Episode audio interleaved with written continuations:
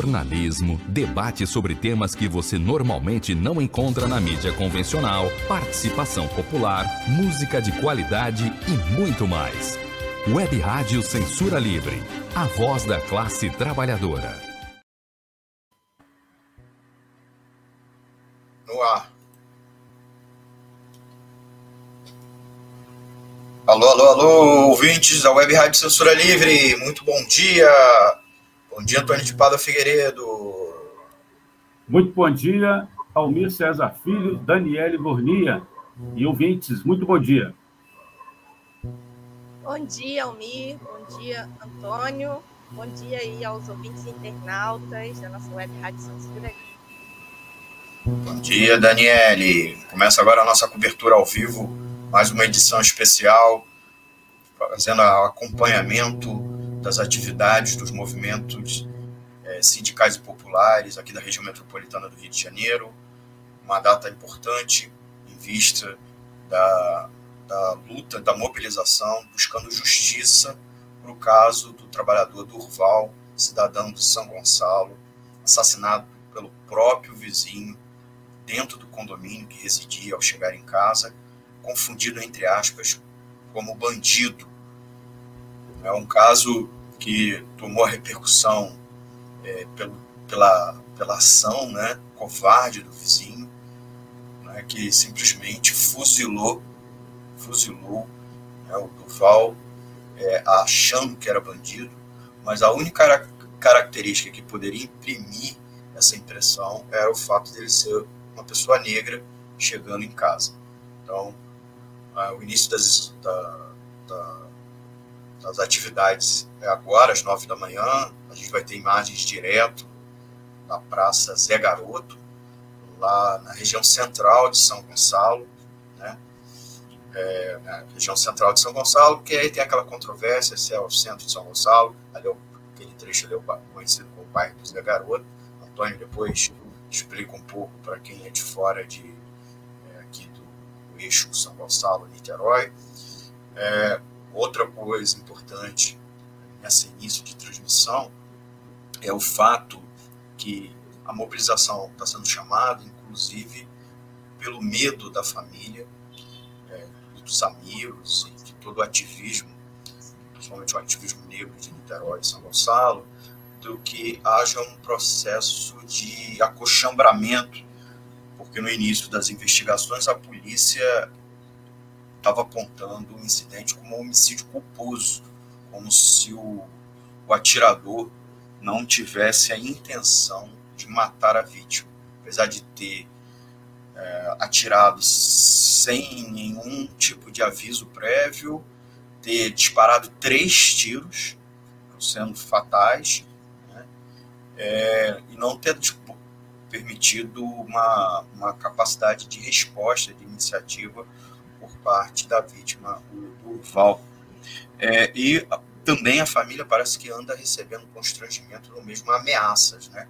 É importante frisar, por fim, que o vizinho era sargento da Marinha e essa coração das Forças Armadas até o momento não se manifestou inclusive um gesto de solidariedade, um pedido de desculpa para com a família, especialmente com o fato que o Duval foi, é, foi alvejado uma arma da corporação, certo? Tudo bem que o, o, o sargento vizinho do Duval não, não estava em serviço, mas a, a arma que ele portava era da corporação e se fosse uma situação ao contrário, a Marinha com certeza se pronunciaria e até o momento nada. Então é, é importante colocar isso em discussão e, é isso que também o protesto irá é, ser pautado. Né? Eu trago, inclusive, a Dani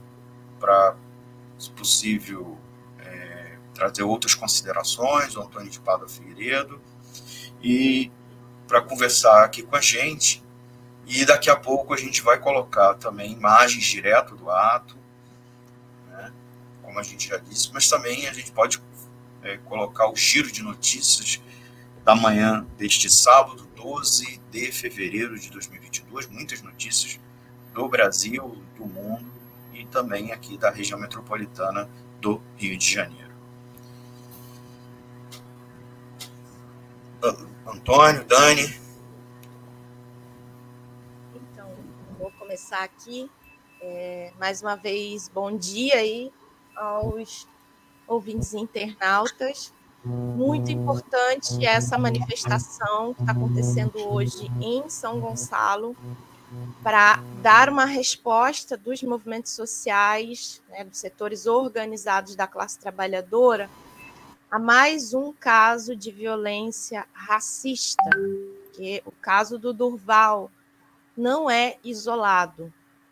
É, quem dera fosse, mas é o reflexo de uma política consciente por parte da classe burguesa de é, não só disseminar o racismo, né, que aí tem aí é, o presidente Bolsonaro como um dos propagadores desse tipo de ideologia, mas além disso, é, essa concepção de que racista, né, de que qualquer trabalhador negro é um bandido em potencial, ela também se traduz em política pública.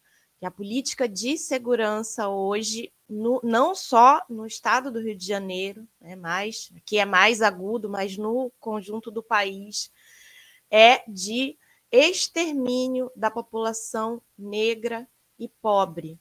É, essa é a ação que a polícia, as polícias, que não é só a polícia militar, mas todo o conjunto de forças armadas, né, aqui no Rio de Janeiro principalmente, tem, é de é, exterminar a população negra e pobre, né, principalmente a mora, moradoras das favelas, das comunidades.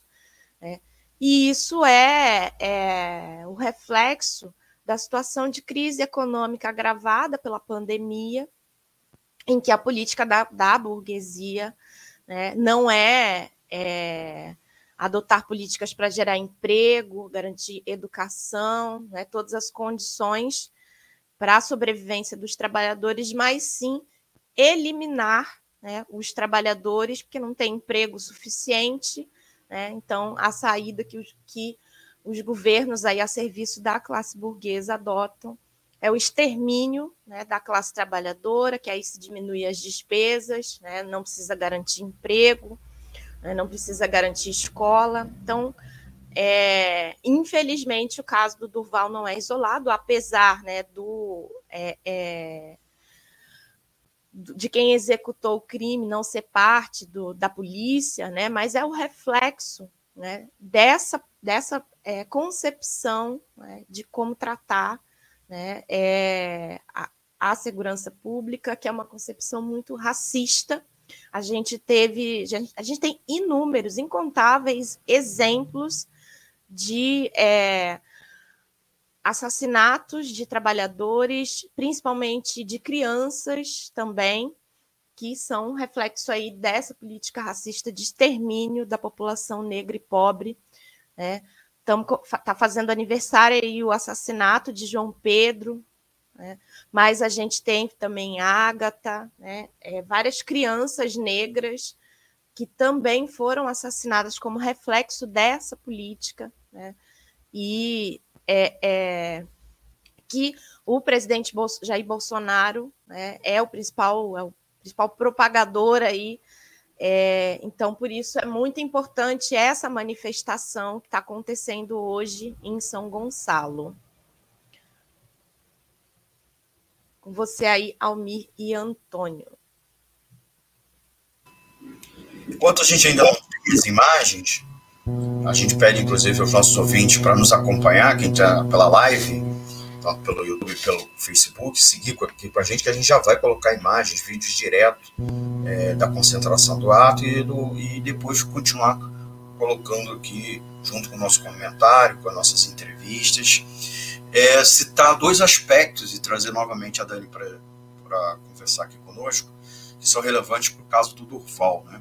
Acho que é interessante a gente comentar o fato de que a política pública de segurança pública é realmente muito frágil, faz com que a população se sinta com medo. São Gonçalo é uma das cidades aqui do estado do Rio de Janeiro com alto índice de criminalidade, né? É, e isso cria como uma consequência uma falsa, uma falsa lógica de que o trabalhador, o cidadão, tem que se defender, buscar sua defesa, né? Sua, que é andar armado e, e o resultado da parte do resultado da tragédia é isso, né? Você é, se tornar vítima é, do seu vizinho que te confundiu com um bandido. Né? Ah, então, queria pautar que a defesa é, de uma política, uma política de segurança com o armamento irrestrito do cidadão, do cidadão de bem, dizendo que essa lógica do cidadão de bem armado é, evita o crime, gera pode gerar esse tipo de situação. Né? É a defesa que o bolsonarismo fala é, insistentemente do cidadão de bem armado chega a esse tipo de consequência. Então, colocar esse aspecto, colocar o outro aspecto. Ah, o Durval não fez nenhum gesto, a princípio pelos vídeos, que levasse a essa conclusão que ele iria assaltar o o tal vizinho, o assassino. Né? E assim mesmo, o assassino atirou primeiro, e não bastou o Durval ainda é, tentar se, se defender, é, levantando a mão para o alto e dizer que era vizinho, né? É, o cara ainda atirou mais duas vezes. E, e levando uma outra, com uma outro elemento do episódio. Bandido além do fato de negro chegando no condomínio é bandido. E pior ainda, bandido pode tomar tiro, é, ser fuzilado, né? pode ser, é, ser fuzilado. Quer dizer, ele não é para ser preso e ser levado pela força policial na delegacia para depois responder a um processo judicial. Então esse é um elemento, é um, terceiro elemento que a gente precisa levar em consideração no caso do Durval, né? Então, ao esse elemento, esse é o primeiro aspecto, o racismo, é, quer dizer, um homem negro é um bandido, automaticamente, né? O segundo é essa, esse de se, as pessoas andarem armadas para sua autodefesa, confundindo a autodefesa com essa questão do, do porte livre é, de armas, e essa terceira coisa, que é bandido pode tomar tiro, pode ser morto, né? se é pela polícia, é pelo cidadão. Uh, lembrando, inclusive, o episódio, menos de uma semana uh, de diferença, do é, é, Moise, Mo, Mo, é, Moise, né? o refugiado congolês que trabalhava no quiosque e foi espancado até a morte. É, e um dos elementos que legitimava ali a ação, que as pessoas que estavam espancando os assassinos usaram para tentar demover as testemunhas de saírem de perto e eles continuarem agindo, era dizendo que ele tinha assaltado, ele estava roubando o quiosque. Então, um, um, um ladrão merece apanhar até a morte. Então, essa é uma, uma, uma das questões que a gente queria levantar é, dessa tragédia, que é, e não é um caso isolado, né? não, é, não é apenas um caso, todos estão conectados. O próprio caso do Moise, para concluir, passar de novo para Dani, é, aparentemente, pelas, pelas informações levantadas, inclusive pela imprensa, é o quarto episódio similar que acontecia ali naquela mesma região. Né? A diferença é que foi um refugiado, a família pressionou, começou a fazer uma campanha, viralizou na internet, né? e o movimento sindical e popular começou essa campanha exigindo é, justiça, que resultou, inclusive, pressão sobre a polícia, que acabou prendendo pelo menos três dos envolvidos, é, a família, e agora ontem saiu o vídeo completo, é, sempre afirmou que era pelo menos cinco pessoas. Então, ainda além dos próprios donos do quiosque.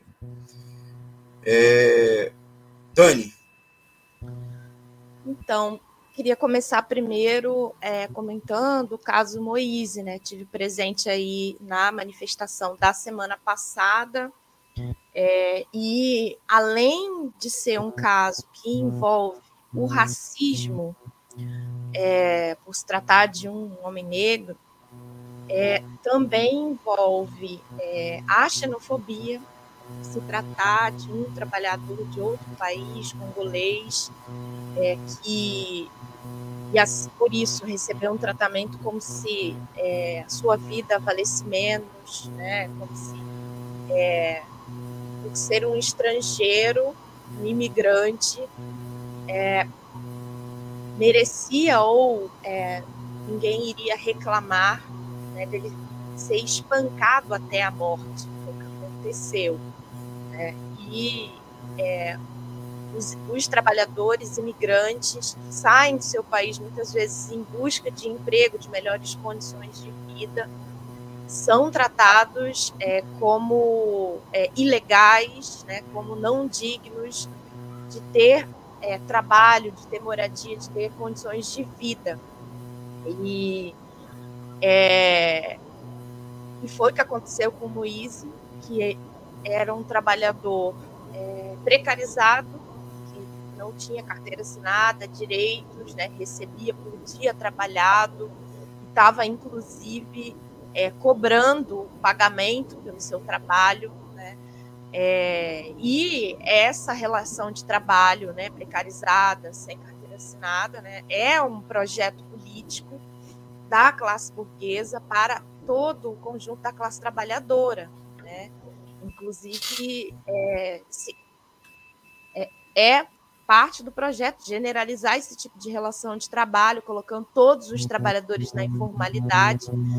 É, isso se materializa, por exemplo, no projeto da reforma administrativa, é, que está aí tramitando, está para ser votado, para acabar com é, o serviço público né, e colocar uma parcela significativa dos trabalhadores na informalidade. É, assim como vários trabalhadores hoje estão né, tentando se livrar e se, se safar né, do desemprego que abate mais de 14 milhões de trabalhadores no nosso país.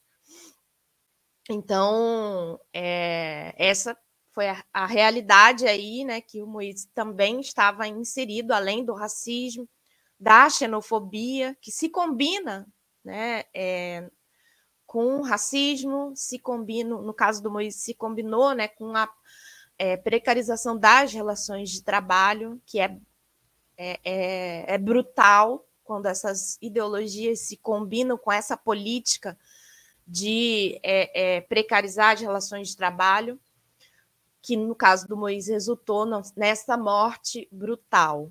Né? É, e aí, voltando aí para o caso do, do, Durval e essa política é, de tratar como se é, bandido bom é bandido morto, né? Que, resumindo aí o que o Almir explicou, né?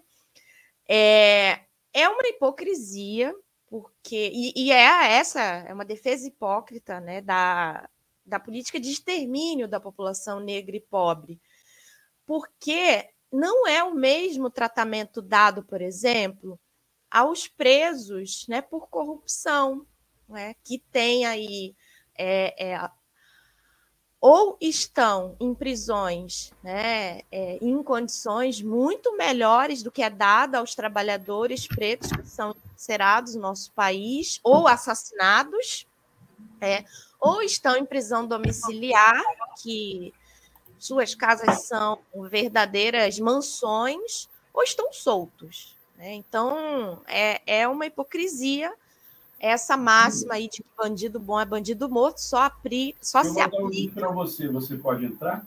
aos trabalhadores negros e pobres. Né?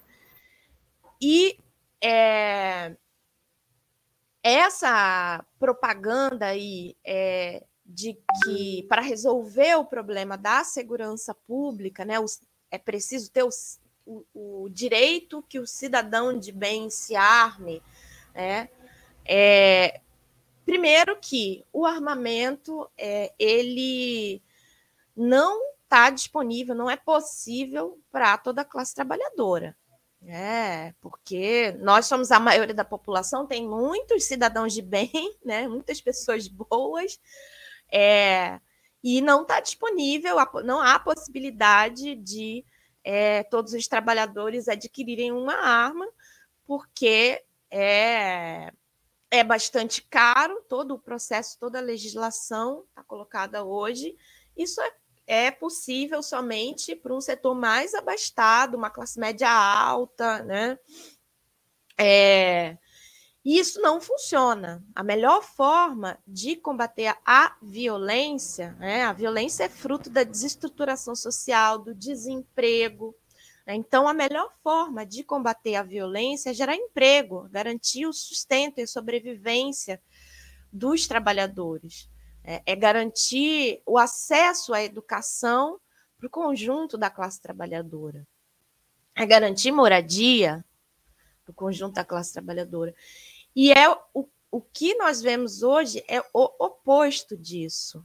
Né? A política aplicada por Bolsonaro, Guedes, os governadores e prefeitos que seguem né, a mesma linha é de precarizar as relações de trabalho, o que aumenta o desemprego, é de aprofundar é, e acelerar a privatização da educação, da saúde, de todos os serviços públicos, agora no início desse ano, a gente teve o início da implementação da reforma do ensino, que é, está começando a retirar disciplinas é, da rede estadual, mas que essa política já está sendo aplicada nas outras redes, no município do Rio, por exemplo, tem o fechamento Dani. de creches. Oi. Desculpa te interromper aí. É, a Cecília tem, tem notícias aí, já está lá ao vivo, a Cecília Setúbal. A gente vai tentar Opa, colocar aqui. Tá é. Ele está lá, o Palmito está lá, está tudo lá. Antônio, está me ouvindo? Cecília, você está, está ao vivo aqui, muito obrigado aí pela participação sua. A gente agradece. Se possível, você virar a imagem aí. Ela está seguindo. Vira a câmera. Ah, tem que virar. Deixa eu virar a imagem aqui. É. Só um minutinho. Eu não estou. É a primeira vez. Primeira vez sempre é assim. É. Eu não estou enxergando porque está muito sol. Só um minutinho. Eu vou tirar você aqui, aí você vira, vira a imagem aí. A Cecília é, mandou aqui mais cedo um vídeo também. É, a gente vai disponibilizar aqui o vídeo que ela mandou para a gente.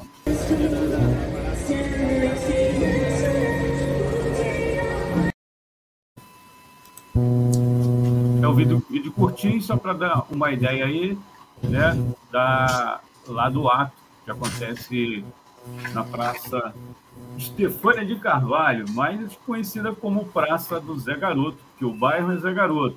Aí ficou conhecido como né, a Praça Estefânia de Carvalho, uma professora, uma educadora e homenageada na cidade, também com uma escola, e ficou mais conhecido como é, Praça Zé Garoto, que o bairro ali é Zé Garoto.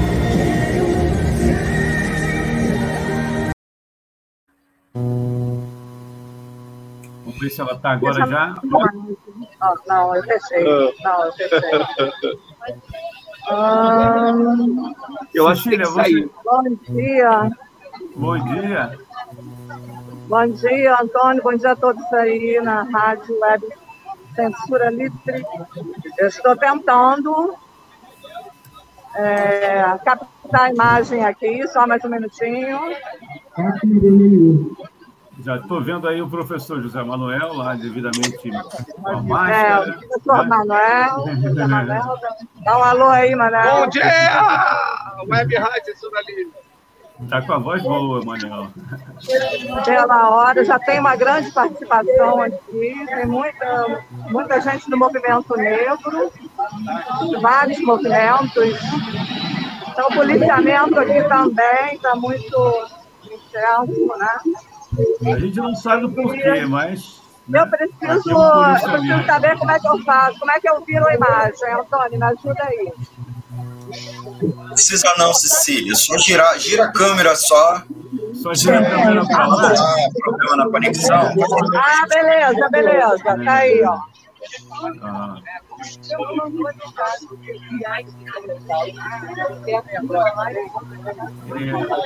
É, Para você que não conhece a Praça do Garoto, está tá acompanhando aí as nossas imagens da Cecília Setúbal. A Praça Zé Garoto é, tem uma grande.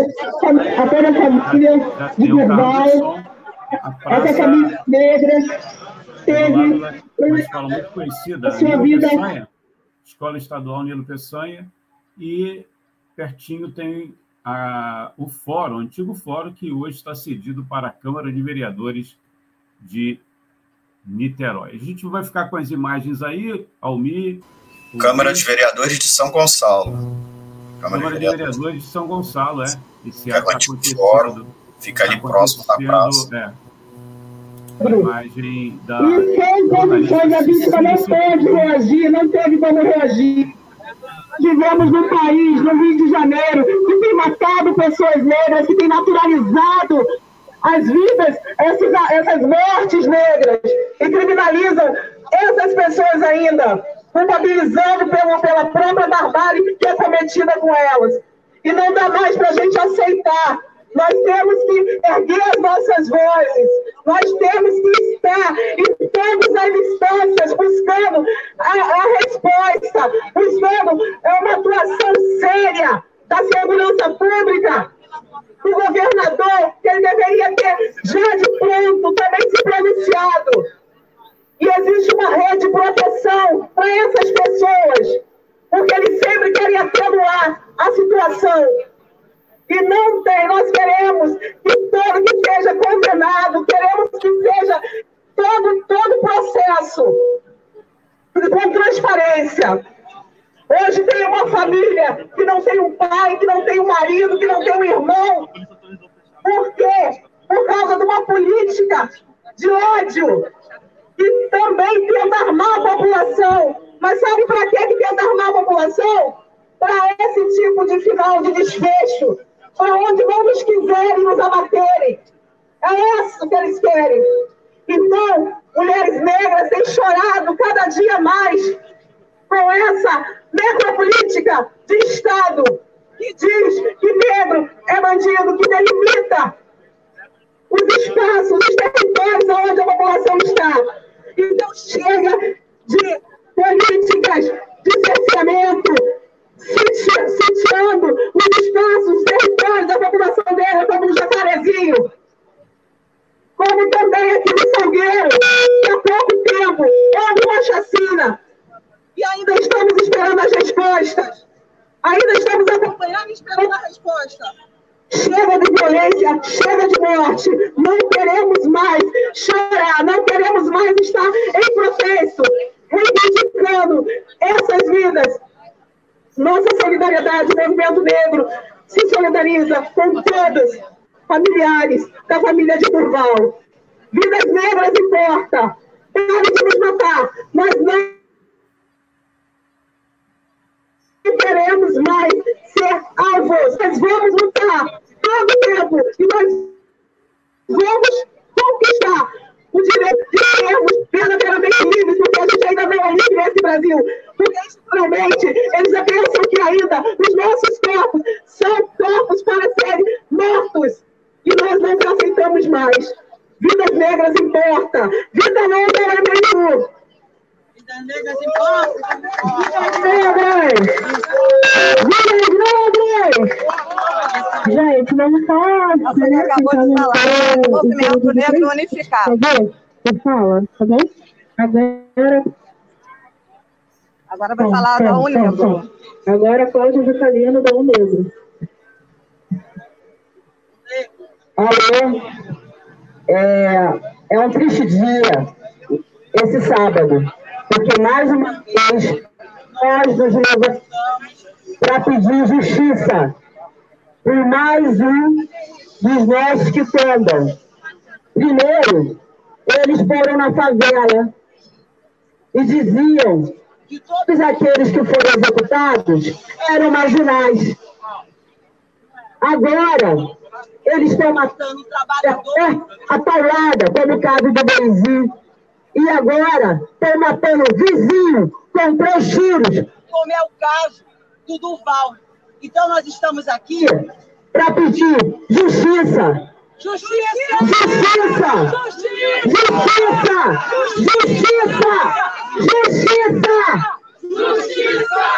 Justiça! Justiça! Quem será o próximo? Quem será o próximo? Quem será o próximo? Eu, você, porque na verdade todos nós negros estamos na mira do racismo. Então, chega de racismo! Chega de racismo! Chega de racismo! Chega de racismo! Chega! Chega! Ele, esse é o meu recado. Estamos juntos. Onde houver um de nós tentando, nós estaremos juntos, pedindo justiça! Justiça! Justiça! Justiça Duval! Justiça Duval! Justiça por todos os mortos que tomam! Justiça Duval! E fico por aqui, muito obrigada. Viva juntos! Viva juntos! Agora o reverendo Daniel Rafael, igreja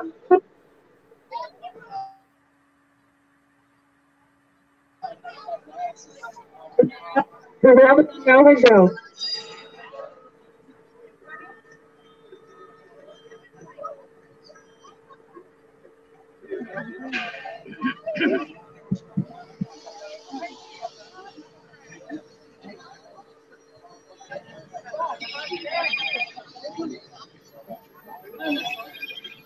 Thank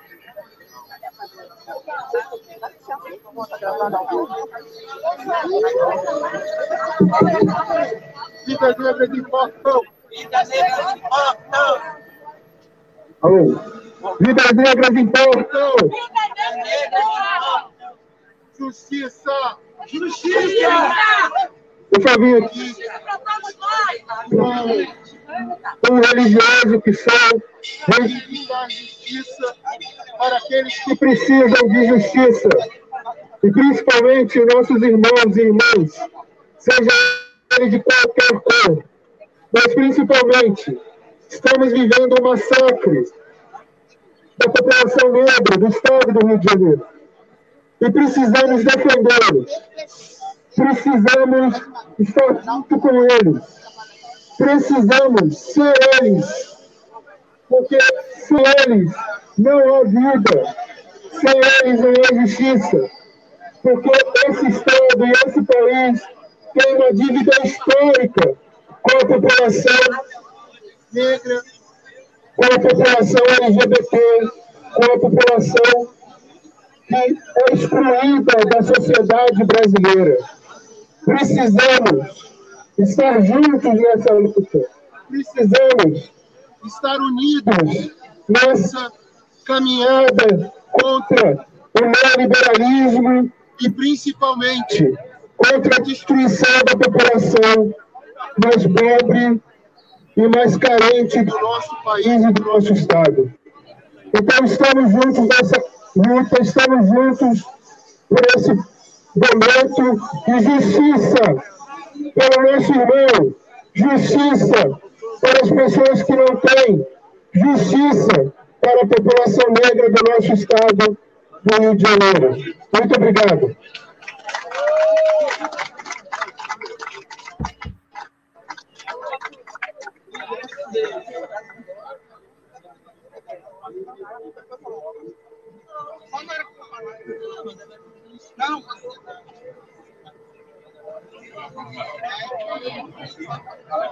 Joana, do Castro.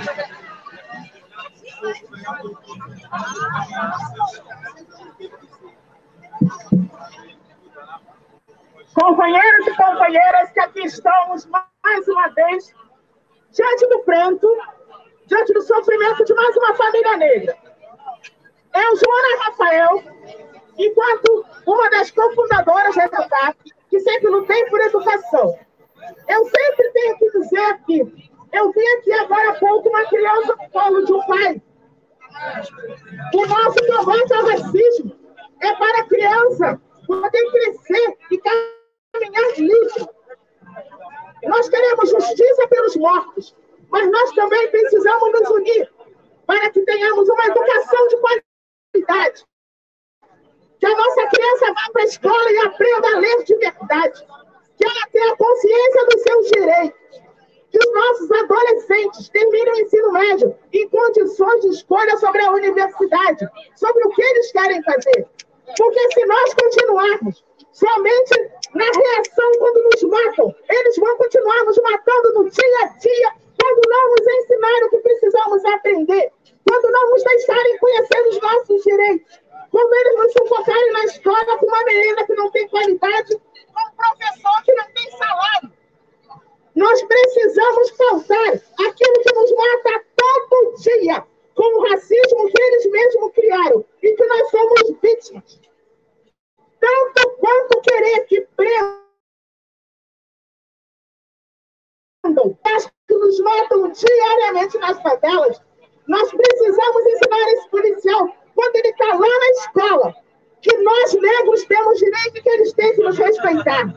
É um processo longo, mas que a gente tem que se unir para cobrar das autoridades que nós elegemos para que eles façam aquilo que nós combinamos durante a campanha porque eles vão nos nossos guetos, eles pegam os nossos votos e depois nos traem, e as famílias deles ficam ricas, e nós continuamos na miséria, chorando e sofrendo.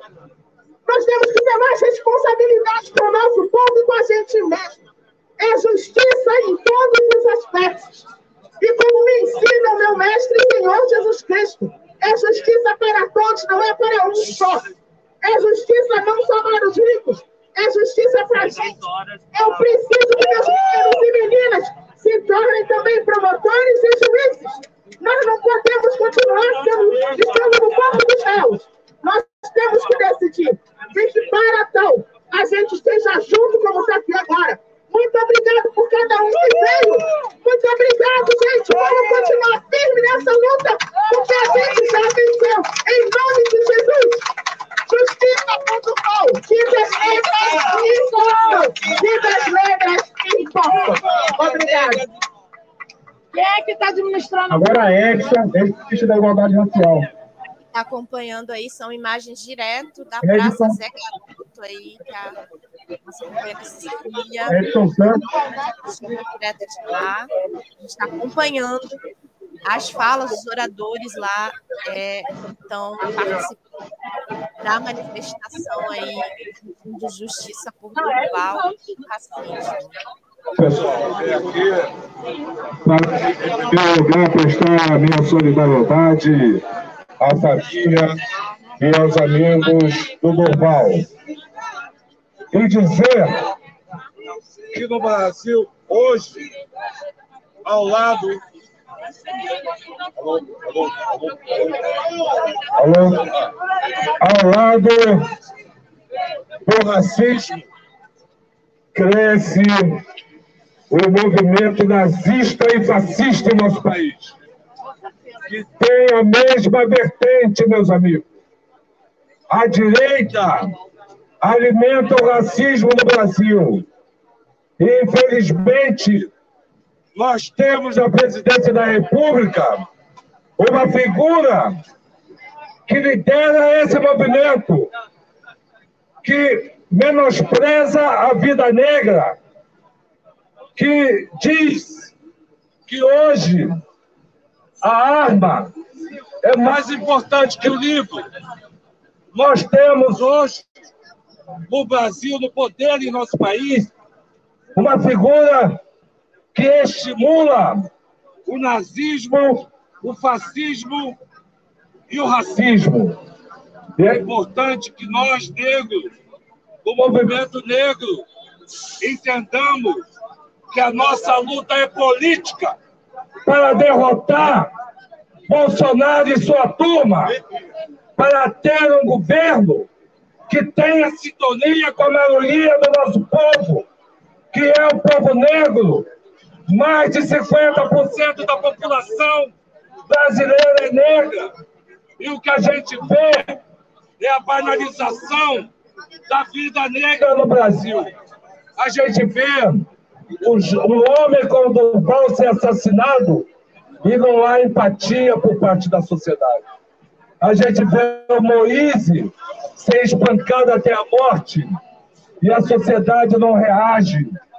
A gente vê como ontem a polícia saiu para cumprir mandato de prisão e trouxe oito defuntos.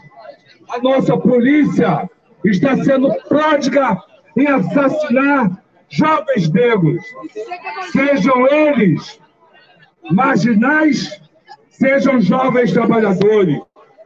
A nossa polícia não tem poder de vida e de morte sobre o nosso povo. A pena de morte não está instituída no Brasil. No direito. Mas na prática, a pena de morte está acontecendo a cada minuto de uma ação policial, porque os policiais se acham no direito de tirar a vida das pessoas sem julgamento. Portanto, estou aqui na luta para dizer que somos solidários ao Moise, mas ser, ser solidário ao Moise na raiz é lutar contra essa direita que estimula o fascismo.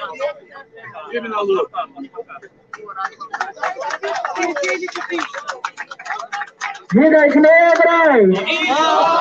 Vidas negras! Agora, rapidinho, amor. Lucas Adenirã, que justifica pelo país.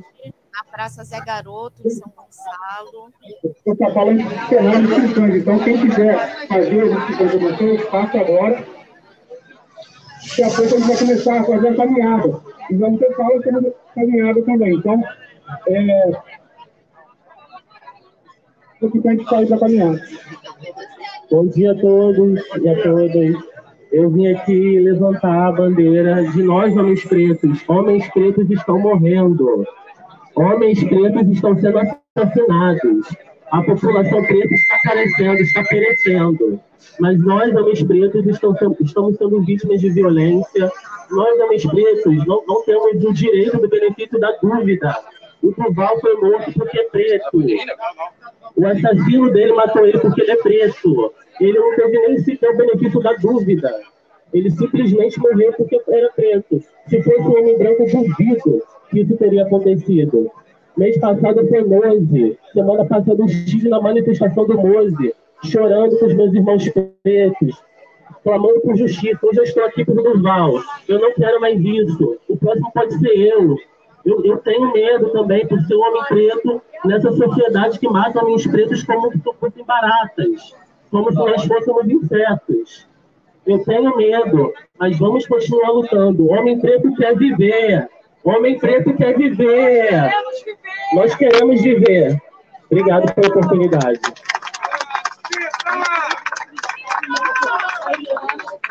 E Ana, DCE da UF.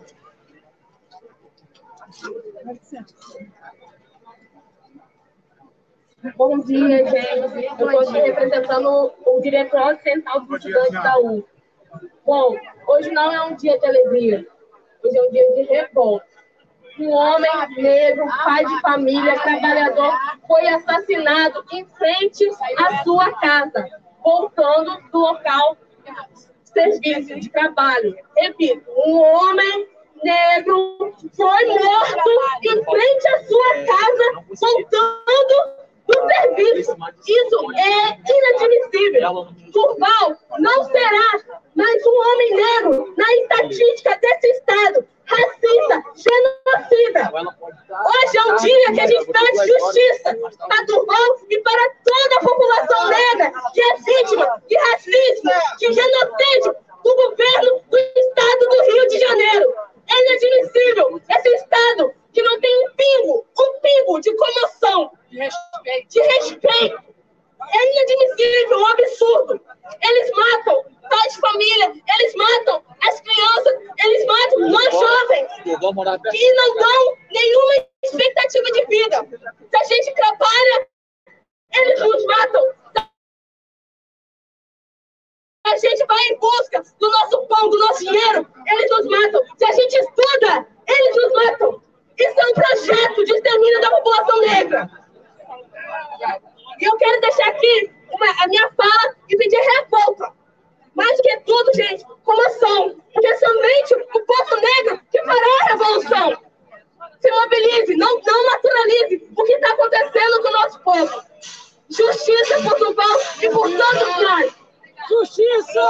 Justiça! Justiça! Justiça! Justiça! Desde da Associação Conjuntas e do Comando Classe.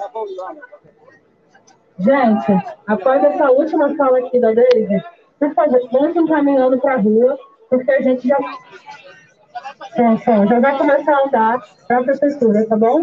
E aí, quem se inscreveu vai falar também durante o trajeto e também quando chegar lá, tá bom?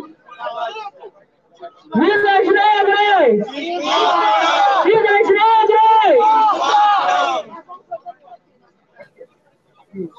E agora vai ser a fala da Oliveira. Olha só, isso aqui é um alerta. É uma política de extermínio da classe trabalhadora nesse país. Isso é, a classe trabalhadora que é majoritariamente negra, que é majoritariamente feminina. O feminicídio em mulheres negras é maior do que em mulheres brancas e é pouco divulgado também. Enfim, por quê? É a crise do sistema capitalista. É uma queda na taxa de lucro. Não é que os ricos deixaram de lucrar. O problema é que para ter lucro tem que ter trabalho precarizado, sem direito.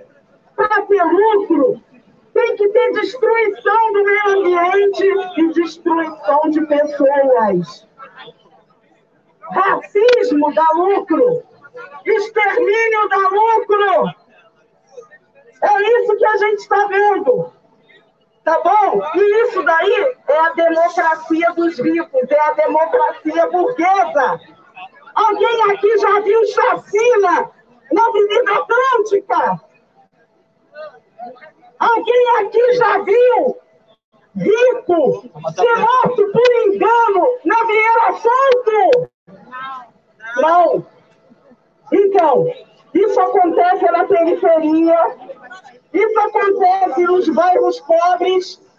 Agora a gente pensou na educação, todo mundo sabe. A gente está vivenciando um assassinato da história, da filosofia, da química, da física, da reforma do ensino, que não é só para o ensino médio, não. É roubo de conhecimento da população preta, pobre, negra. Porque a gente conseguiu impor o ensino da história da África. Aí, da cultura negra. E qual é a política?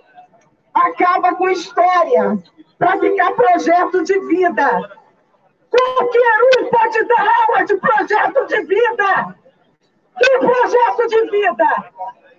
É esse aí o projeto de vida do extermínio, da crise.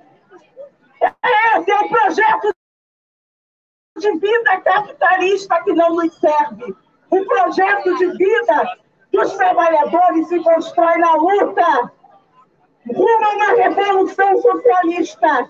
Não dá para a gente se iludir com uma burguesia descendente de que não serve. Não podemos ter ilusão com governo nenhum. Nenhum. Nenhum. Só podemos acreditar na nossa luta. E nós, da CSP Comunas, estamos fazendo chamando a todas as centrais para derrubar Bolsonaro e Mourão já. Não podemos esperar para mais mortes. Não podemos esperar para mais retirada de direitos. Não podemos esperar 2023. Não podemos. E como Marx dizia, a libertação dos trabalhadores é obra dos próprios trabalhadores. Pessoal, é isso. E rumo à greve geral, tem que mexer no bolso. É isso que é a sensibilidade deles. E justiça para o PF. Justiça!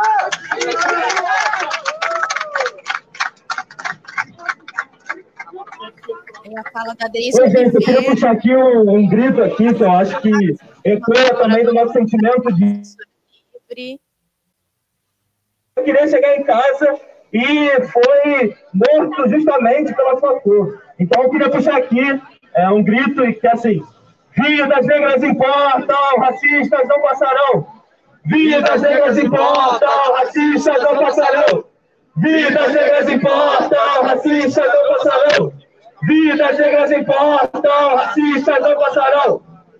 Bom, gente, a gente está esperando ainda a família do Dorval chegar para a gente começar a marcha. O trajeto da marcha vai ser daqui até a Prefeitura de São Gonçalo. Então, a gente vai continuar aqui.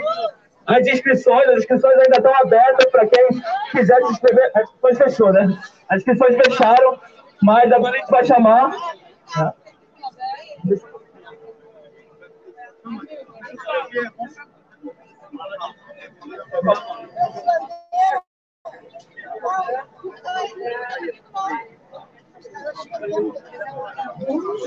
Agora é o Roberto Baeta do PSTU. É, estamos seguindo aqui, ouvindo as inscrições aqui, as falas. Bom dia a todos e a todas. Eu estou cansado de perceber que a música da Elza Soares continua sendo atual. Eu estou de saco cheio de ver que a carne mais barata do mercado é a carne preta. Chega! O Durval morava muito perto da minha casa, uns 700 metros da minha casa. Era basicamente para atravessar e andar. Eu não conhecia. Mas isso está acontecendo a toda hora. O sistema nos quer ver mortos. Ele não nos quer vivo. Ele não nos quer vivo. Ele nos mata de todas as maneiras. Seja no projeto da educação, que é projeto Vida, que tinha que mudar de nome. Projeto Vida porcaria nenhuma, é projeto Morte. Morte do conhecimento para os filhos da classe trabalhadora. Desrespeito aos filhos da classe trabalhadora. Não podemos mais contar com isso. Não podemos esperar as eleições para resolver os nossos problemas. Nós temos que resolver os nossos problemas nas ruas. Nós temos que tomar o poder. Porque o capitalismo não nos serve. Ele nos quer mortos, mortos o tempo inteiro. Ele nos mata o tempo todo. Não tem alívio, não tem nada. Ah, eu atirei nele porque eu achei que ele era um bandido.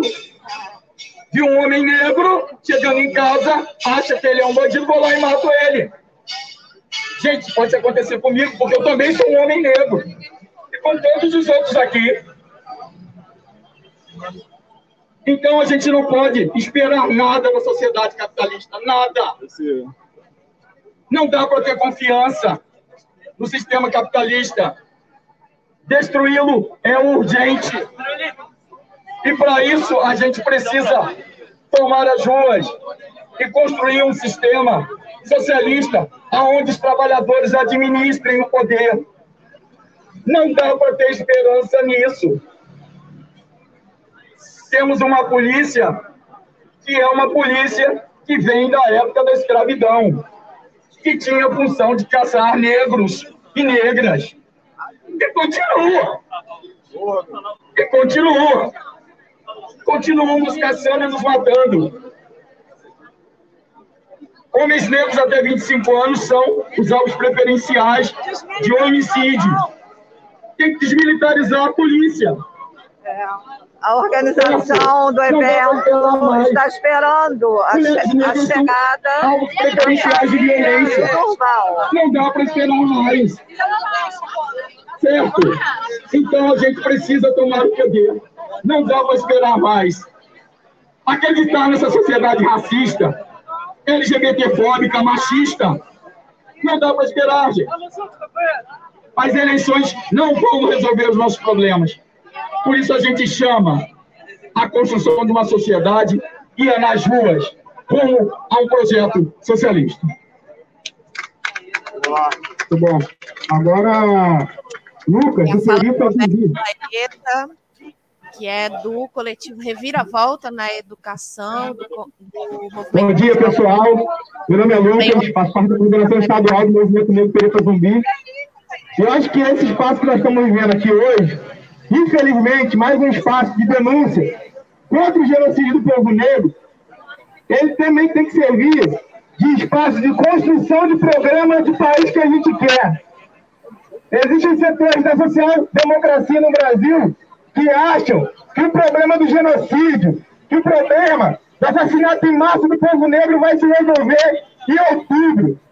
Nós temos que dizer que esse mesmo setor da social-democracia que vem aqui no Rio de Janeiro e apoia a UPT, falando que quem vai apoiar agora é preto e pobre, vagabundo, o mesmo setor da social-democracia que se alia são as velhas oligarquias escravistas de São Paulo, puramente eleitoralmente, nós temos que dizer para essas pessoas que esse não é o projeto de país que nós, a população negra, maioria absoluta, queremos. Nós queremos um projeto de país onde as pessoas possam ser livres, de fato. E não vai ser no capitalismo. Nós não podemos nos iludir. O preto, o pobre, as mulheres, a população não vai ser livre no capitalismo. Nós temos que dar nome aos bois. Porque enquanto isso não acontecer, nós vamos ter que ir para a rua, nós vamos ter que fazer manifestação. Porque não é projeto da social-democracia acabar com o racismo. Nunca foi, companheiros e companheiras. Durval foi mais um homem que a cada 23 minutos é assassinado pela polícia. Essa polícia, que como foi é, falado aqui, é cria do sistema colonial brasileiro. E esse racismo estrutural que naturaliza a violência em corpos negros é cria da sociedade colonial brasileira. Companheiros e companheiras, o racismo estrutural que tanto se fala aqui, ele pode ser derrotado. Nós podemos acabar com ele. Mas isso tem que ser pautado nas ruas. Não é somente pelo parlamento brasileiro que nós vamos acabar com o racismo estrutural. É um espaço importantíssimo de disputa. Mas a correlação de força tem que se dar na rua. Porque, historicamente, as mudanças estruturais no Brasil, as conquistas por direito, e principalmente os estudantes, estavam na ponta de lança, se deram nas ruas, construindo projeto, pautando o que seria política, pautando a correlação de força. E nós temos que ir para essa eleição disputar, não só com o Bolsonaro, esse racista, fascista, mas também disputar o projeto de país que nós queremos. Independente do candidato de cada um aqui, nós temos que disputar projeto de país. É isso. Não está em jogo aqui só a democracia, não. Está em jogo aqui a vida de pessoas negras. São mortas, são assassinadas todos os dias nas periferias. E quem será o próximo? Quem será o próximo? O filho de quem? O pai de família de quem? A mãe de família de quem que vai ter que ser assassinado para a gente voltar para a rua e ter que fazer manifestação? Nós temos, então, pessoal, uma grande tarefa, que é, a partir de hoje, construir grandes mobilizações Brasil afora, não só contra o racismo, mas como?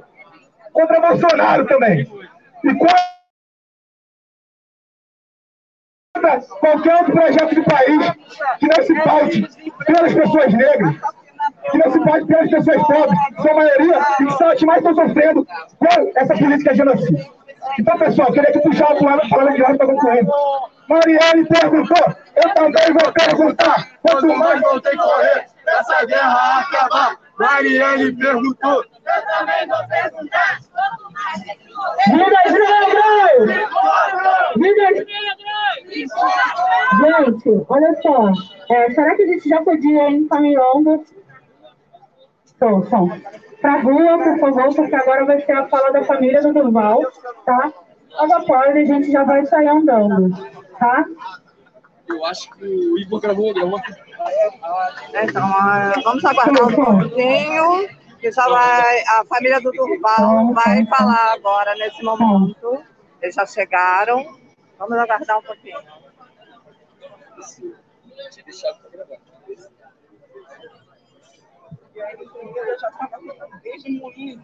Vamos indo pra rua, gente. Vamos indo pra rua, por favor. A gente vai andar agora até a prefeitura. Vai, gente, vamos pra rua! A família vai falar. Essa foi na web rádio.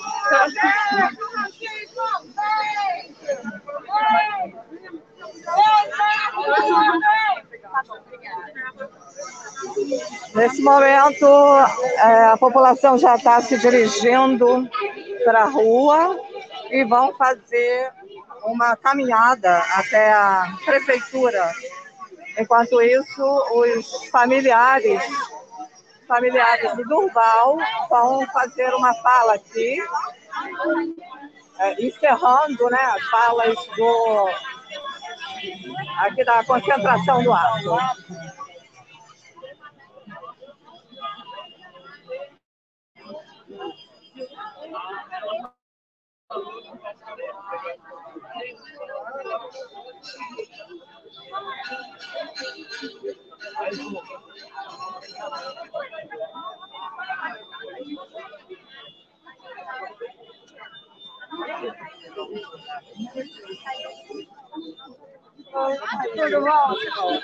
É tanta gente que às vezes a gente se perde, né? A ginástica também, né? Bom, meu amor. Aí tá você aqui, Vamos aí, tá? Tá de cabelo novo,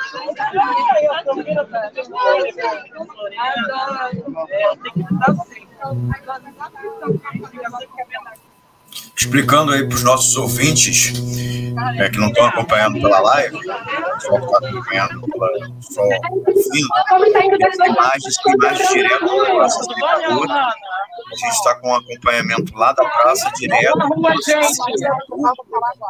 Jornalista que integra aqui Vamos sair da calçada, por favor.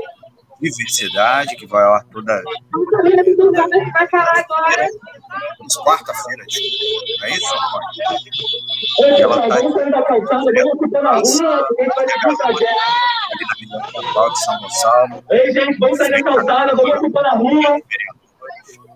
Eles estavam esperando a chegada, né, os participantes da a manifestação, a a chegada da família do Durval, e está agora.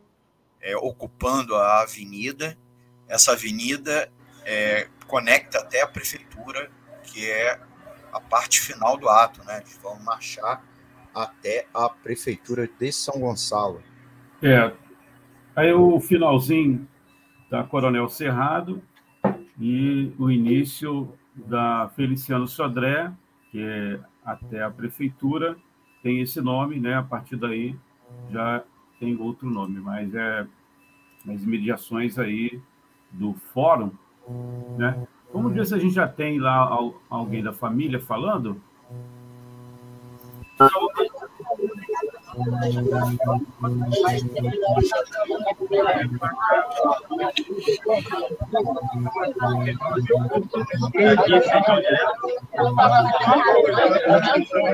Essa semana eu ia levar o eu levei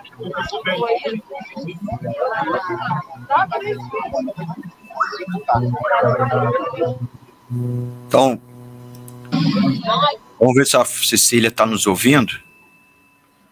Só abrir o microfone dela. É. Quando ela aponta para ela, dá a impressão que ela vai falar. É, nós estamos. Nós, bom, bom dia. Nós estamos aguardando aqui é, a fala dos familiares do Durval. E a- a- os militantes, os manifestantes já estão se preparando, prontos para sair, né, para uma caminhada em direção à prefeitura. E nós estamos aqui em frente ao Poder Legislativo, a Câmara Municipal. Dá para ver aqui o prédio da Câmara, né? Inclusive, nós temos aqui é, vários parlamentares que estão participando aqui, já compareceram aqui no ato, parlamentares de São Gonçalo e de Niterói também. Justiça! Justiça! Justiça! né? Tem a Belle Brioli, tem nominalmente, né? Deixa eu falar aqui, o, o José Marcos São Gonçalo também está aqui, o Romário também compareceu. Vereador Romário São Gonçalo. À medida que eu for identificando, eu vou falando para vocês aqui. E muitos militantes, militantes de esquerda e do movimento negro, principalmente. Né? Tem vários movimentos negros. E é, temos também aqui a, uma militante da, do Ressuscita São Gonçalo, também está participando aqui. São vários movimentos integrados aqui. Vamos ver aqui agora a fala da, da família. Só um minutinho, eu vou me aproximar para ouvir a fala da, da família do Durval.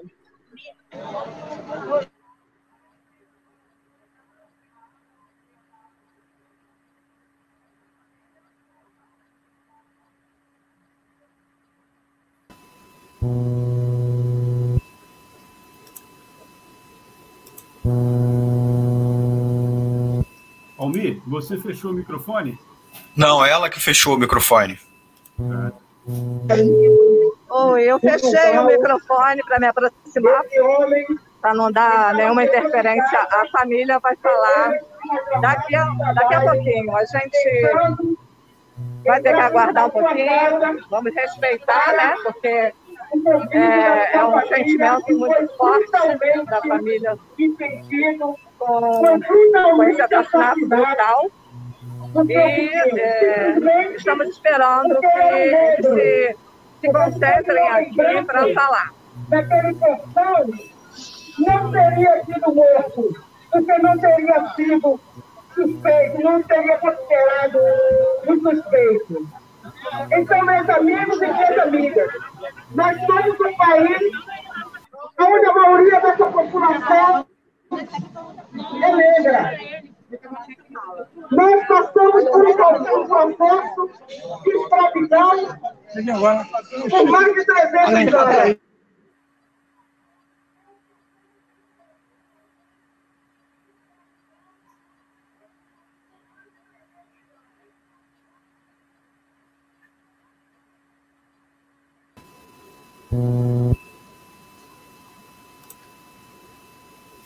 Vocês ouvintes estão acompanhando a transmissão da, da nossa cobertura ao vivo, dia 12 de fevereiro de 2022, aqui no estúdio Daniele Pornia, Antônio de Pado Figueiredo e eu sou Almir César Filho.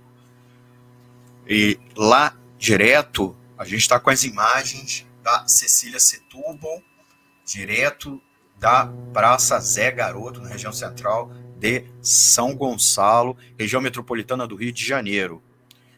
O ato vai sair da Praça do Zé Garoto e vai em direção em direção à prefeitura de São Gonçalo. Almir, estamos Oi, com diga. Roberto Baeta também aqui conosco. Vamos ver com a Cecília se a Cecília pode passar Cecília, vamos com o Roberto Baeta rapidinho e voltamos com você? Oi, pode falar agora estou ouvindo. Pode falar. Cecília, a gente está com o estúdio virtual e o Roberto Baeta. Bom dia. Ah, deixa eu fazer. É, só um minutinho. Alô? Oi? Pode falar. Alô? É, só um minutinho, é só para registrar a presença também do deputado, do, do, deputado não, agora vereador Chico Alencar. Ele também está aqui no ato, né? além da Beni Brioli, além do, do Josemar, do Romário, vários parlamentares. Ela também está aqui presente. E, Cecília, muito então, obrigado. A, a, a família do, a família do Durval vai falar agora. Você vai interromper? Não, pode seguir aí. Estaremos aqui, porque precisamos lutar para combater essa perversidade contra a nossa população. Basta de racismo. Racista! Não passarão! Racista! Racista! Não passarão! Racistas! Racistas! Não passarão! Racistas! Racistas! Não passarão! Racistas! Racistas! Não passarão! Agora a gente vai falar de uma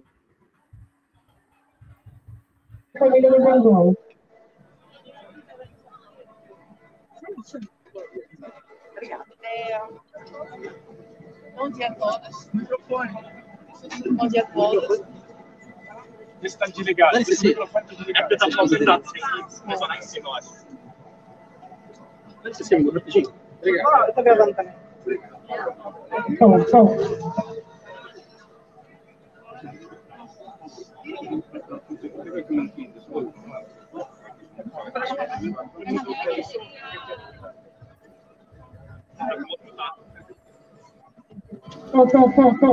Aqui, ó.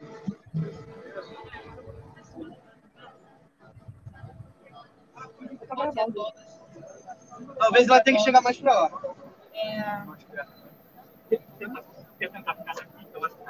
Alô, alô, alô, alô, alô. Eu acho que mais próximo. Vai falar agora a família do Durval. Obrigado. Valeu, valeu. Obrigado. Dá licença, por favor, tá gravando. Estou baixo, tá? Se você não pode falar pra gente, obrigado. Ela pode falar assim pra gente, pra ficar do tempo do RJ? Não tá gravando, tá sendo chão. Pro RJ, pode falar pra gente? Então, olha só, ela vai dar um bem rapidamente e a gente se encontrar na frente da prefeitura. Fica mais fácil para ela, tá bom? Ela vai fazer com todo mundo para não ter que ser. Poderia falar antes Tá bom? de saírem para. Então, um pouco mais à frente. A gente prefere fazer na metade do caminho. Tá, tá tempo. São 10 e meia, dá tempo. Não, Bom dia a todos. Eu sou a Luciane. Bom dia a todos.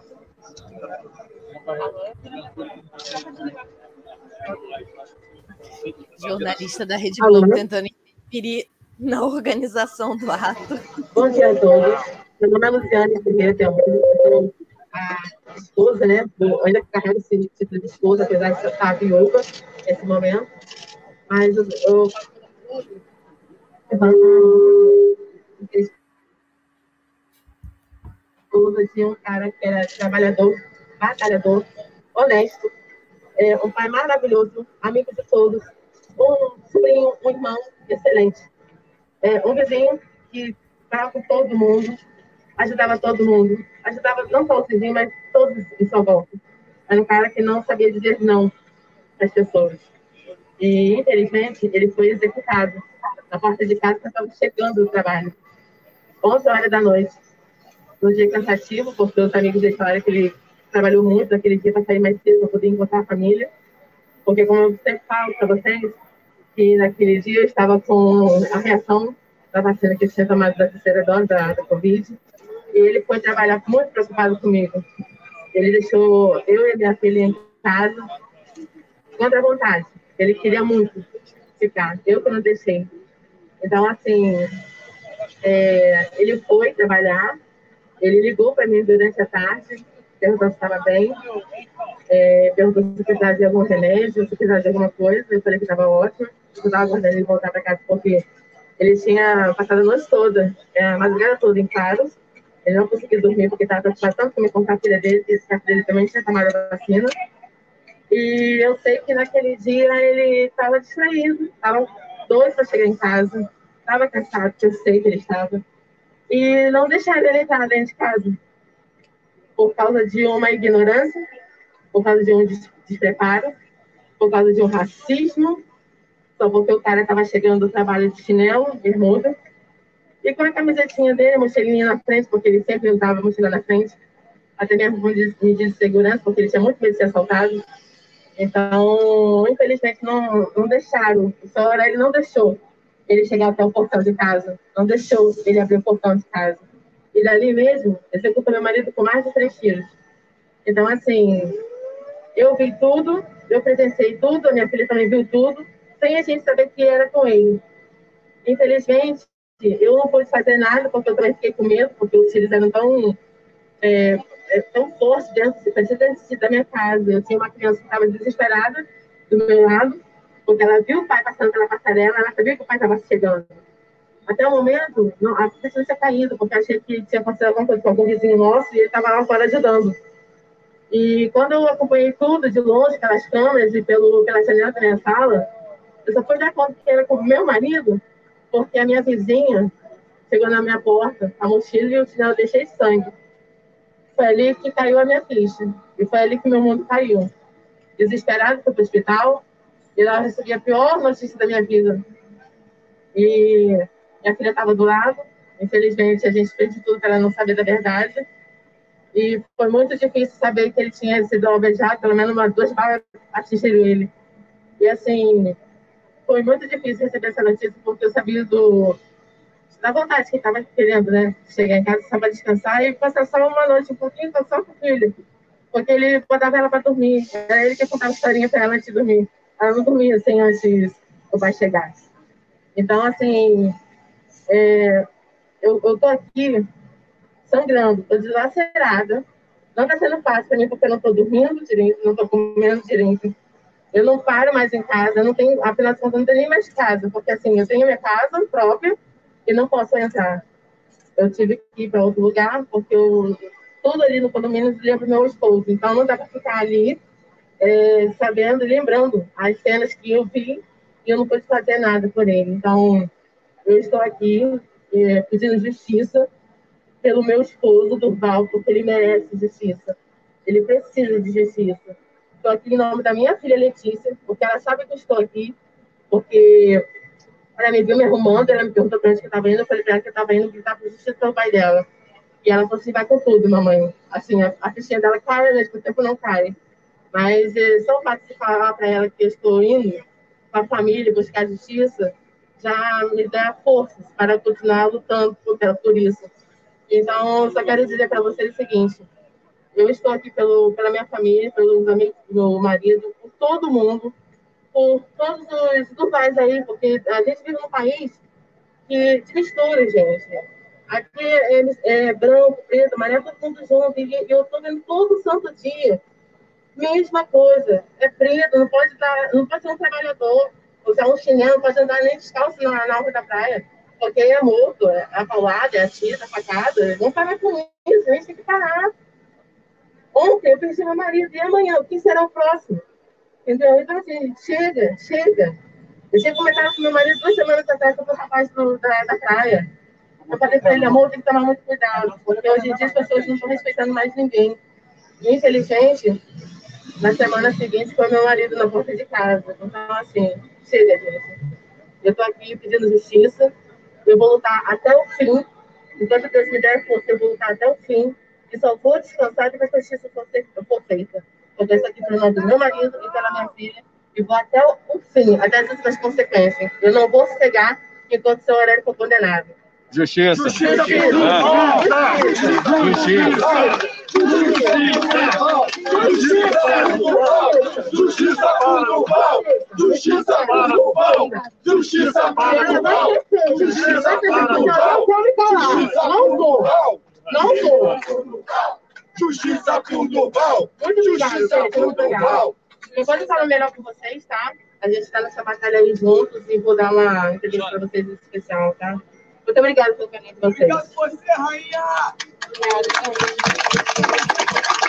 Viva Brothers! Viva Brothers! Gente, por favor, agora vamos encaminhando para a rua, tá bom? Cecília. E durante a rua a gente vai. Cecília, Pela rua a gente vai continuando as inscrições de fala, tá bom? E a gente vai Parabéns, Cecília. chamando. Obrigada. E valeu Vamos, o topo aí que você deu. Valeu o topo aí também, jornalista do, da, da Globo.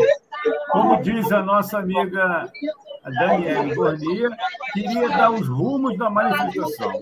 Até nisso, na Rede É, é, você, é, você observou, né, que ele queria me tirar. Olha, che- acabou de chegar aqui a Thalíria Petroni, mais uma parlamentar que está acompanhando esse ato.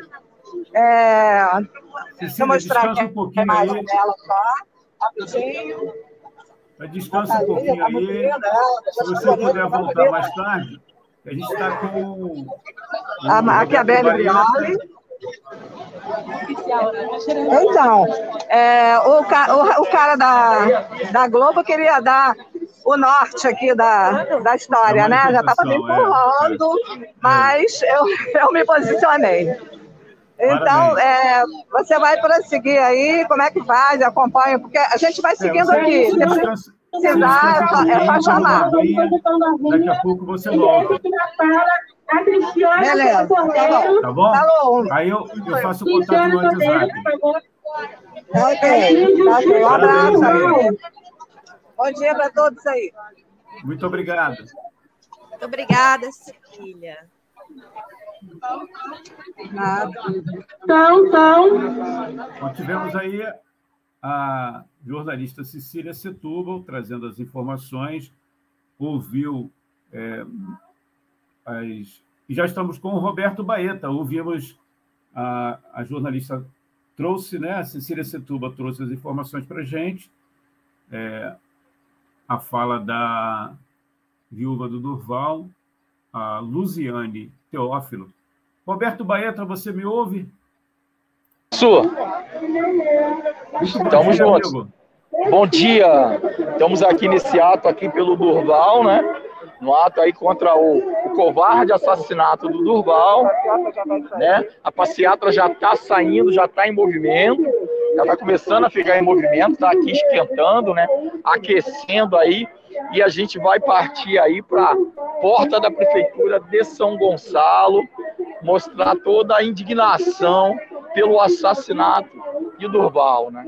Pelo, pelo covarde assassinato de Durval. E a gente está aqui, o ato tá, o ato a galera tá bem disposta aí, partindo com vontade de partir para dentro aí, falar, de manifestar, mostrar toda a sua indignação e tá, tá um ato bonito, tá um ato bonito e com e a galera com muita disposição. Ô China, tudo bem? Beleza. Então, é isso, camaradas. Ó, estamos aqui com algumas figuras né, históricas. Olha aí o Pimentel. Um abraço para o nosso amigo S. Pimentel. ver aí a galera reunida para protestar contra mais essa, esse assassinato um negro aqui na nossa cidade. Um abraço, Pimentel. E tá aí, né? E Estamos aí rodando aí, mostrando aí a realidade da, da coisa o ato. O ato agora começou a entrar em movimento, entrar em movimento e estamos aqui, entendeu? Estamos aqui é, em movimento aí com o ato aí. Aí agora vamos passar aqui, ó. Fala um cadinho, Gelta. Pois é, mais um ato e a necessidade de mantê-los, né? Porque as mortes sucedem. Né? Semana passada fomos é, pedir justiça, exigir justiça em relação à morte do Mois. Né? Hoje, outra vez, e sempre, né, a nossa força para virmos às ruas, exigir, mostrar a nossa cara. E a DUC está aqui presente, né? preciso que o sindicato também se manifeste.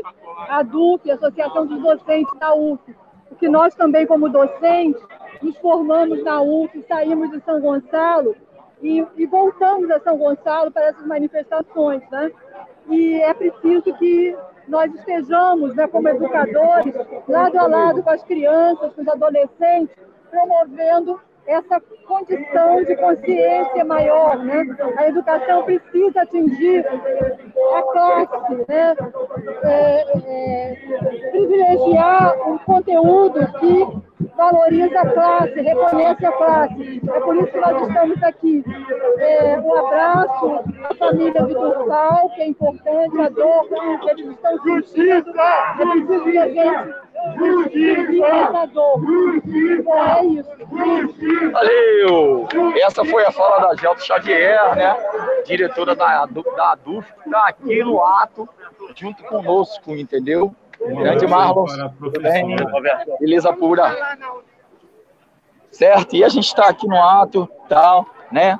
Estamos caminhando aqui no ato, vendo a galera, vendo a galera pedindo justiça contra o covarde e o cruel assassinato do Durval, né? Do Durval, porque a gente percebe ainda que a polícia do estado do Rio continua ainda com o velho ranço colonial, o ranço colonial de assassinar negros e negras. Polícia aí que foi formada pela, pela época de Dom João VI aí, com toda a estrutura colonial, e que aí jaz aí o debate de desmilitarização da polícia, de desmilitarização da polícia. O ato está caminhando. Oh, fala, Dani. A gente teve agora a fala da Gelta, né, que falou sobre a questão da educação. A Deise Oliveira também pautou esse tema na, na fala que ela fez na, na manifestação, falando da reforma do ensino. Queria ver se você poderia comentar um pouco, além da reforma do ensino, né? É, a questão do projeto Escola de Mordaça. É, também é, conhece ao racismo. Bom, o projeto Escola com Mordaça, né? A Escola com Mordaça é justamente isso. É o projeto que vai em rumo ao negacionismo, segue em rumo ao negacionismo de negar a ciência e ainda mais colocar mordaça na boca daqueles que produzem ciência e levando assim um projeto, um projeto como? Um projeto cheio de racismo, cheio de machismo, cheio de LGBTfobia e aonde as vozes, né, as vozes daqueles que trabalham com a ciência são negadas são, são negadas. E, e, mediante a isso, faz crescer todo o processo de negacionismo, todo o processo político de negacionismo, todo o racismo vai continuar crescendo, né? Desse projeto de anticientífico que vai é, tocando aí, que vai tocando aí. Então a gente precisa combater esse projeto escola com mordaça, todo o tempo mostrando a necessidade da auto-organização dos trabalhadores e também que os trabalhadores também têm vozes, né? Têm voz e devem falar tudo aquilo que, que pensam, baseado na política, baseado na ciência. Baeta? Oi. Professor Roberto Baeta. Podia dar um giro para mostrar para quem está acompanhando essa movimentação aí? Posso dar um giro. Vamos dar um giro. Ó, a gente está aqui com Igor, militante do Rebeldia. Fala alguma coisa. Não, não, não. Fala aí. Não quer falar. Tá tímido, não quer falar. O Igor não quer falar. Tá tímido. Não quer falar. Tá sem rebeldia. É. Oh, não, não, não, ele tá com rebeldia, ele só não quer falar. Sacanagem. Olha só, vamos dar uma. A galera tá, tá gritando palavras de ordem, racistas não passarão. É importante a gente dar essa olhada, né? Dá essa olhada, a galera gritando palavras de ordem, racistas não passarão, né? Palavra de ordem extremamente importante, mostrando aí a importância da luta aí contra o racismo. Mostrando essa importância aí da luta contra o racismo e é, o ato está aqui agora parado aqui quase perto da, da igreja de São Gonçalo do Amarante, da matriz do centro da cidade. É isso, camaradas. Estamos aí. E o ato segue.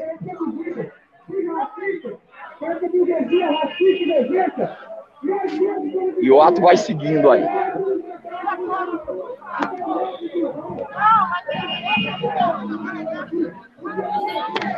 Nesse momento a gente está caminhando agora com o ato aqui. O ato tinha dado uma paradinha.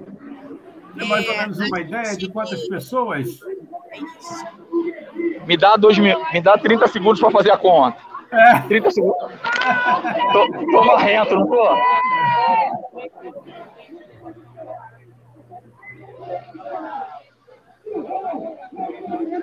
Umas 500 pessoas? Acredito que tenha por aí umas 600 pessoas. Olhando aqui assim, muito rapidamente, mais 600 pessoas que tem. Né, tem mais ou menos aí umas, mais, 600, mais 600 pessoas que estão aqui, né, nesse ato aí, contra a morte do Durval, covardemente assassinado. Covardemente assassinado. Fala, Dani. Eu queria pedir, é, porque o Baeta colocou aqui, colocou na fala dele que a gente acompanhou, né, é o tema da polícia militar, né, que é um discurso do período colonial aí, da ditadura. É bem interessante essa fala, é, e desse a sua visão né, sobre fazer nessa polícia tantos trabalhadores negros. É, olha, uma das saídas, uma das saídas, uma saída política seria justamente a desmilitarização da polícia, a desmilitarização da polícia, e ela os policiais deveriam ter, ter, devem ter direito de escolher os seus representantes, devem ter direito à sindicalização, os policiais é, devem escolher todos os seus representantes nos seus batalhões, nas suas delegacias, né? no caso das delegacias, sendo a polícia desmilitarizada. Por quê? Essa polícia nossa é uma polícia, o quê? É uma polícia que tem que vem de uma herança colonial que foi fundada em 1806. E qual era a função da polícia no período colonial, no, no, no final do período colonial já, né? A função da polícia era capturar negros. Então, essa herança de capturar negros continua vendo os negros e negras como potenciais criminosos, né? Criminalizando a negrada. Então, há necessidade de desmilitarização da polícia para a gente, né, poder avançar, poder avançar. A polícia deve ser desmilitarizada, porque não dá mais para continuar dessa forma, continuar dessa forma. Que a estrutura policial é uma estrutura extremamente colonial imperial, né? É basicamente isso que se mantém até os dias de hoje, essa, essa estrutura. É isso, gente. Beleza, Baeta. Se você puder aí virar o celular para a gente ter uma ideia da, do tamanho da passeata, né? Para pessoal de casa. Parece bastante grande.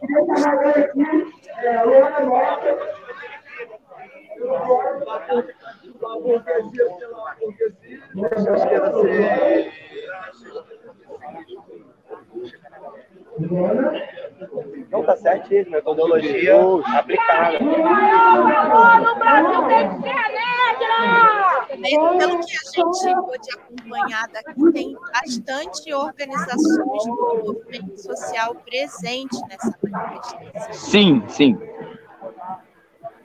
bastante organizações, né? Tem bastante organizações. Tem, tem o PSTU, tem o Rebeldia, tem o Negro, tem o JS, tem o pessoal, tem o Sinturf, tem diversos outros sindicatos que estão aqui presentes. Certo? Os movimentos sociais estão presentes. Estão presentes aqui, deixando seu recado contra o assassinato cruel do Durval. Né?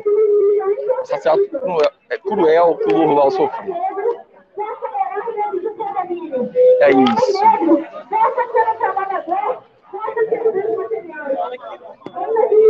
Está andando aqui, está dando uma olhada, ó. Tá vendo a galera? Tá vendo a galera aí, ó? Manifestação com distanciamento social, sem negacionismo. Sim, sim. Sem negacionismo, sem muita. O pessoal não tá agarrado no outro, tá com bastante, bom distanciamento social. Todo mundo que eu tô vendo aqui, a galera, todo mundo de máscara. Certo? Não tem isso não. Sem negacionismo aqui.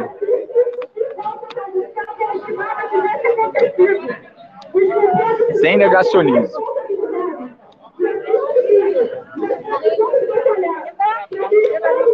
Estou caminhando aqui, ó, pela manifestação para vocês verem a galera na manifestação.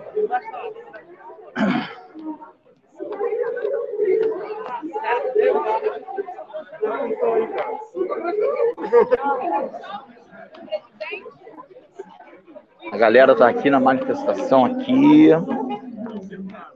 Tá se manifestando aqui. Aí, a galera aqui na manifestação.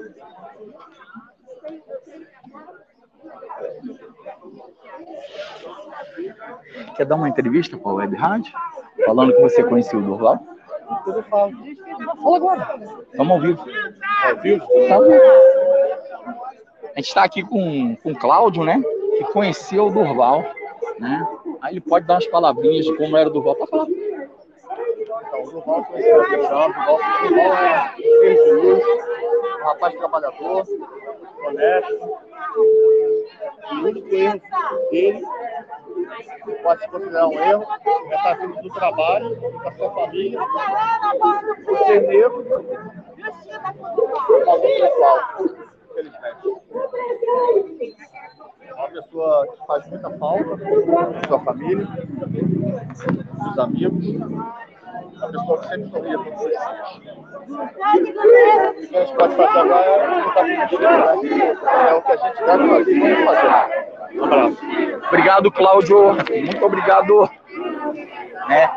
Esse é o Cláudio e ele era o vizinho do Durval, conhecia e está dizendo aqui como era o Durval no seu dia a dia, no seu cotidiano. Né? Seu cotidiano. Oi, Roberto. Oi, Tudo bom? tudo bem? Saúde pra ti, viu? Obrigado. Ele era torcida na oração. Obrigado. Imagens aí direto tá, do centro de São Gonçalo, né, aqui na Web Rádio Censura Livre, o Roberto Baeta, que está lá no centro de São Gonçalo. A manifestação saiu da praça, Zé Garoto, e agora se distanciou à frente da prefeitura de São Gonçalo.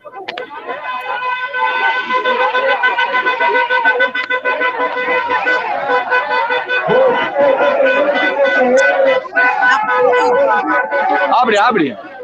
Uma senhora. Abre! Gente, para aqui. Parou, parou, parou. Vai entrar aqui, hospital. Uma senhora passando mal no carro. Deve ir para lá mais para frente. É uma senhora passando mal no carro aqui, aí o moço tava, o rapaz buzinando pra galera abrir, foi aberto, de boa.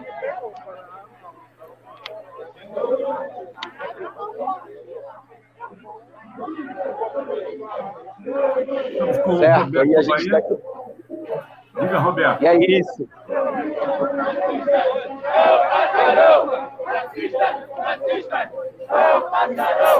A galera segue gritando: racistas, racistas não passarão. Fogo nos racistas. E a galera segue aqui. Em, em que ponto aí do trajeto é, vocês estão agora? A gente está de frente ao Hospital das Clínicas de São Gonçalo. Né? A gente está mais ou menos uns 300, a gente está mais ou menos uns 300 metros da, da prefeitura, né? Estamos, estamos che quase chegando à prefeitura.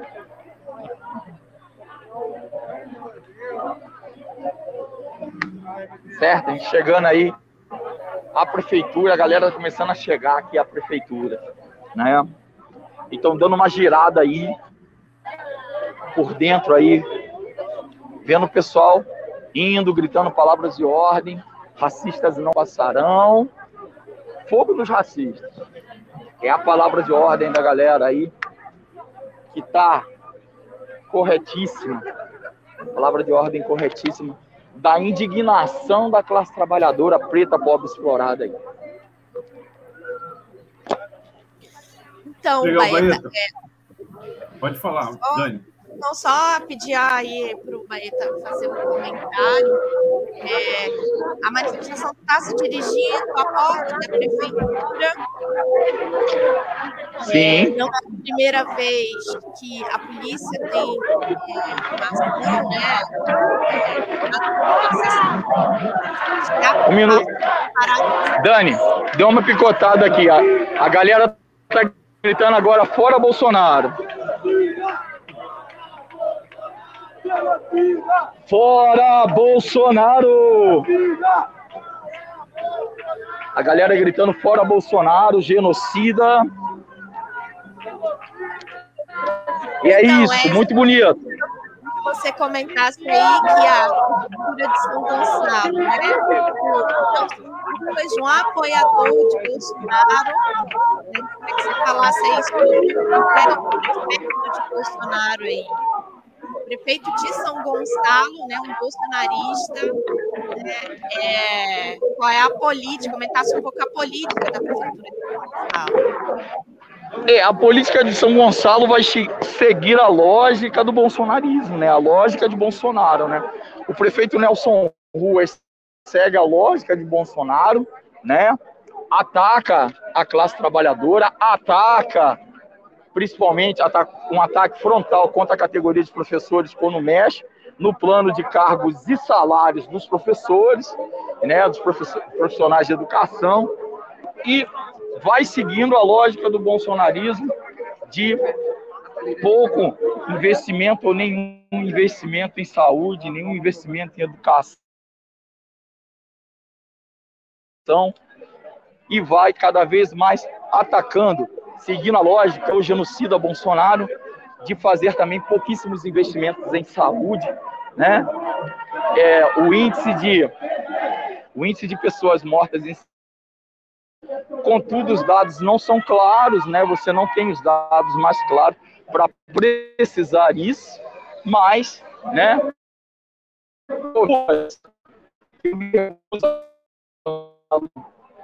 Não se- segue o governo Bolsonaro, é a mesma lógica, lógica genocida, desrespeitosa com a classe trabalhadora.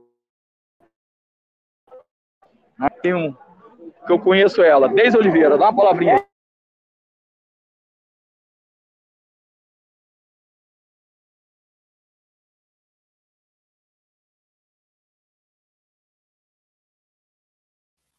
Não temos o áudio aí.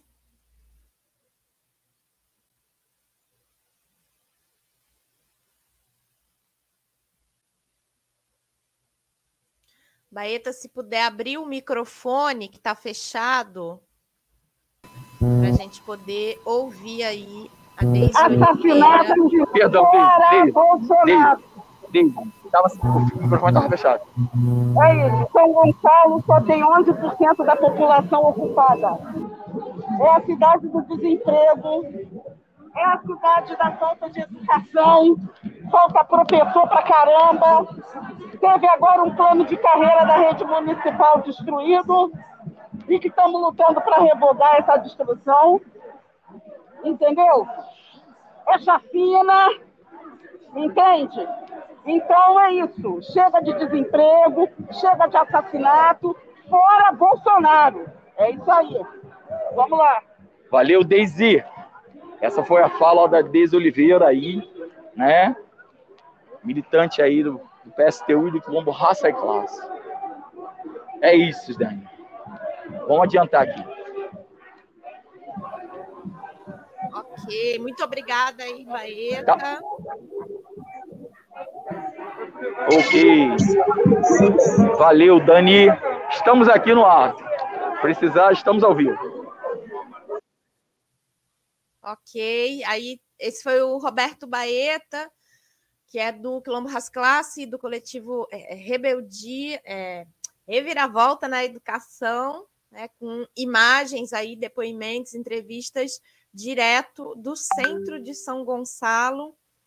Agora a gente tem aí é, imagens com, da Cecília Setúbal, que também está lá participando do ato, está de volta aí com as imagens da manifestação exigindo justiça por Durval. Oi, Daniele. Estamos voltando aqui. O, o ato está se encaminhando para a prefeitura. Aqui para pedir justiça. Justiça por Durval. Justiça pela Ponte Satélite. Basta de nos matar.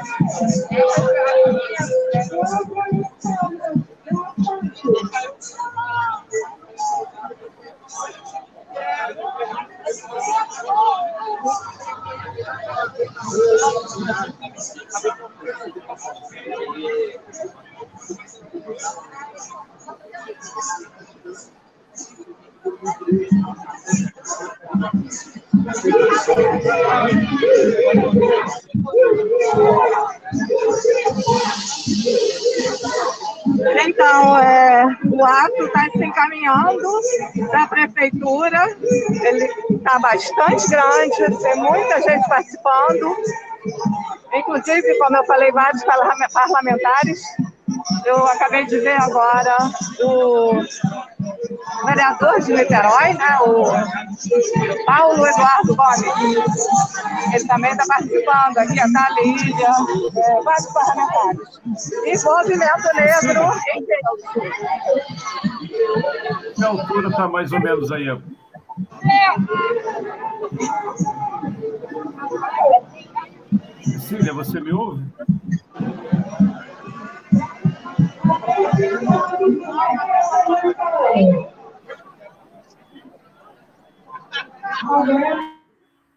Cecília, você me ouve? Oi, agora estou ouvindo, pode falar. É, eu estou observando aí já bem pertinho aí da, da prefeitura, né? Exatamente.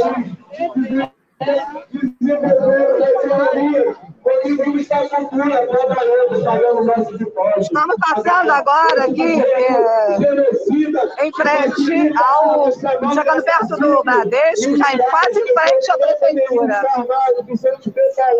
A família, da, a família do Durval está à frente, na primeira faixa, com alguns, com alguns movimentos negros e alguns parlamentares também.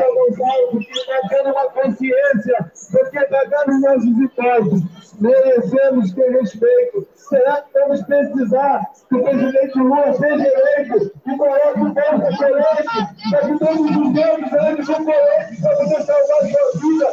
Não aguentamos mais sociedade sedentária. Vamos unir, vamos, vamos tirar esse governo genocida e todos os centros de pessoas que acham que sermos negros, nós somos a carne mais barata. Bom, nós vamos agora com as imagens aí de Cecília Setúbal, pedir para continuar aí com as imagens. A gente vai trazer aqui a jornalista. Opa!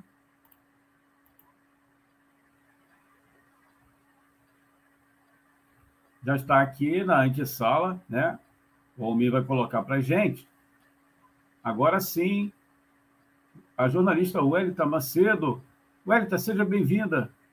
Bom dia.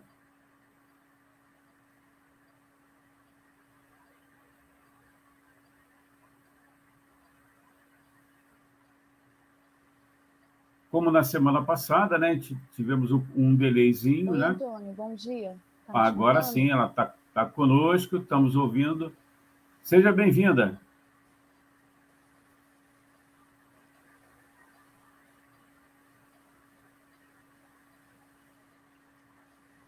Obrigada, Antônio. Bom dia, bom dia a todos os ouvintes e internautas da Web Rádio Censura Livre.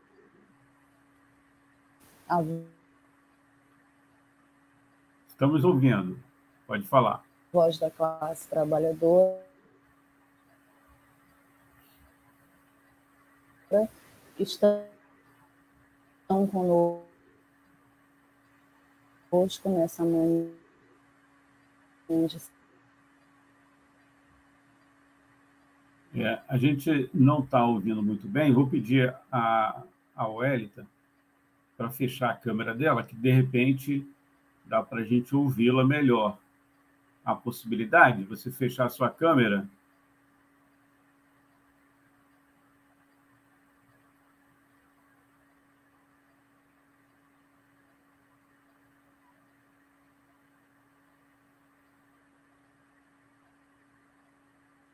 Não estamos ouvindo ela. Tem a imagem aqui, mas a imagem dela também ficou congelada, né? Você consegue ouvir a gente?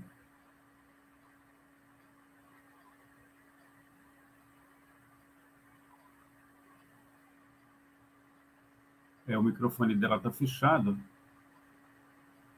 Não sei se ela está ouvindo a gente. Oi, meu microfone estava fechado. É. Enquanto isso, vamos com Cecília, direto lá da manifestação.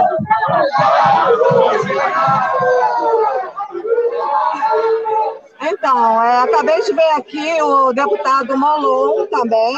Tem muitos parlamentares aqui nesse ato, muito representativo também, né? Tanto da população, quanto movimentos sociais, e também de parlamentares. Um, um ato que movimenta uma deputada que está morando em Brasília, vir para o ato, é, isso significa muito, né? É. Novembro está aí, né, Cecília?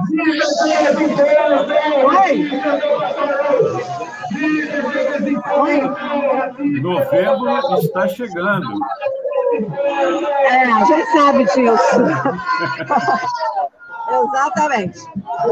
Mas é, aqui tem, olha, vou mostrar aqui novamente a extensão. Vou mostrar novamente a extensão da, da manifestação. Legal. A gente está com a Wellington Macedo. Você pode mostrar as imagens aí, a gente vai tentar conversar aqui com a Wellington Macedo. Tudo bem? Oi? Bom dia, bom dia. Vai tentar conversar com a Wellington Macedo, que está aqui no estúdio virtual. Aí vou fechar seu microfone um minutinho aqui. Tá bom? Opa.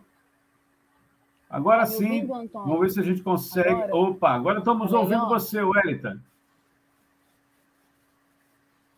Tá, a conexão aqui na Amazônia é muito ruim. Infelizmente, as operadoras aqui não trabalham direito, então eu vou ficar com a é, Quando privatizar vai melhorar, né? Opa, já está privatizado. Que gostam de ouvir o rádio. É. Ah, já está privatizado, então ainda melhorou. Mas vamos lá, eu quero dar de novo um bom dia, mais uma vez, aos internautas e ouvintes da Web Rádio Censura Livre, a voz da classe trabalhadora, que estão conosco nessa manhã de sábado, acompanhando junto ao Antônio, a Dani Burnia, um beijo para a Dani, é, ao Almi também, que está também nessa cobertura, acompanhando esse ato, mais um ato né, importante por justiça ao Durval, um trabalhador. Oi. Você pode me dar um, um tempinho, um minutinho? A esposa Oi. do Durval está falando. Ela já falou aqui para gente, quer dizer. Cláudia Alexandra da ANFAP. Alexandra.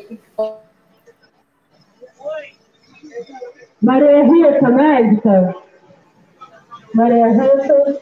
Ah, não é, não é Por favor, Maria Rita. A médica. Maria Rita. Cecília, está me ouvindo? Adriano. Maria Rita, o de saúde. Parece que é, ela estava falando, mas não está mais. Vamos voltar aqui com o Wellington Macedo. Por gentileza, Wellington.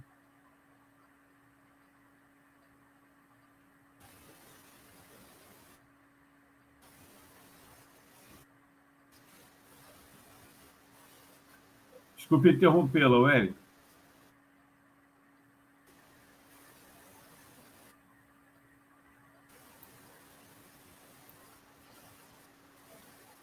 Você está ouvindo? Estamos tentando retomar aí o contato com a jornalista Wellington Macedo, né? Tranquilo. Não, então, Desculpe como eu estava falando, hein? né, a gente está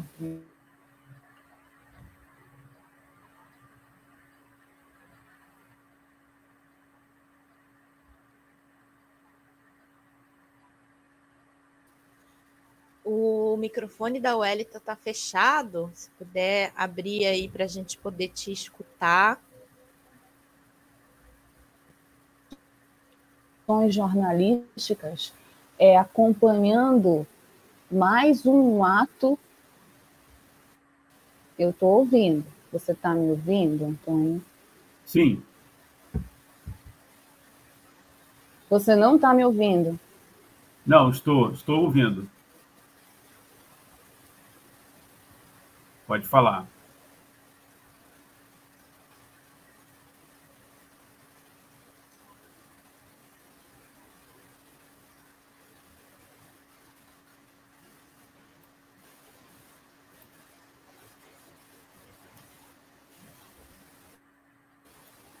Então, eu desliguei o microfone porque o Antônio não estava me ouvindo. Eu quero saber se vocês estão me ouvindo, senão Sim, vai ficar difícil. Estamos ouvindo. Falar. Porque eu estou falando, vocês não estão me ouvindo? Estamos ouvindo. Está me ouvindo agora, Antônio? Sim, sim. Pode falar.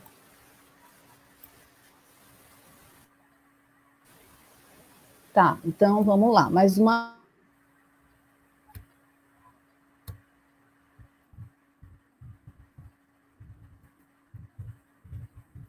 Descobrindo um ato que nós não gostaríamos de estar cobrindo, nós não gostaríamos de ter que estar fazendo uma cobertura de um ato, mais uma vez.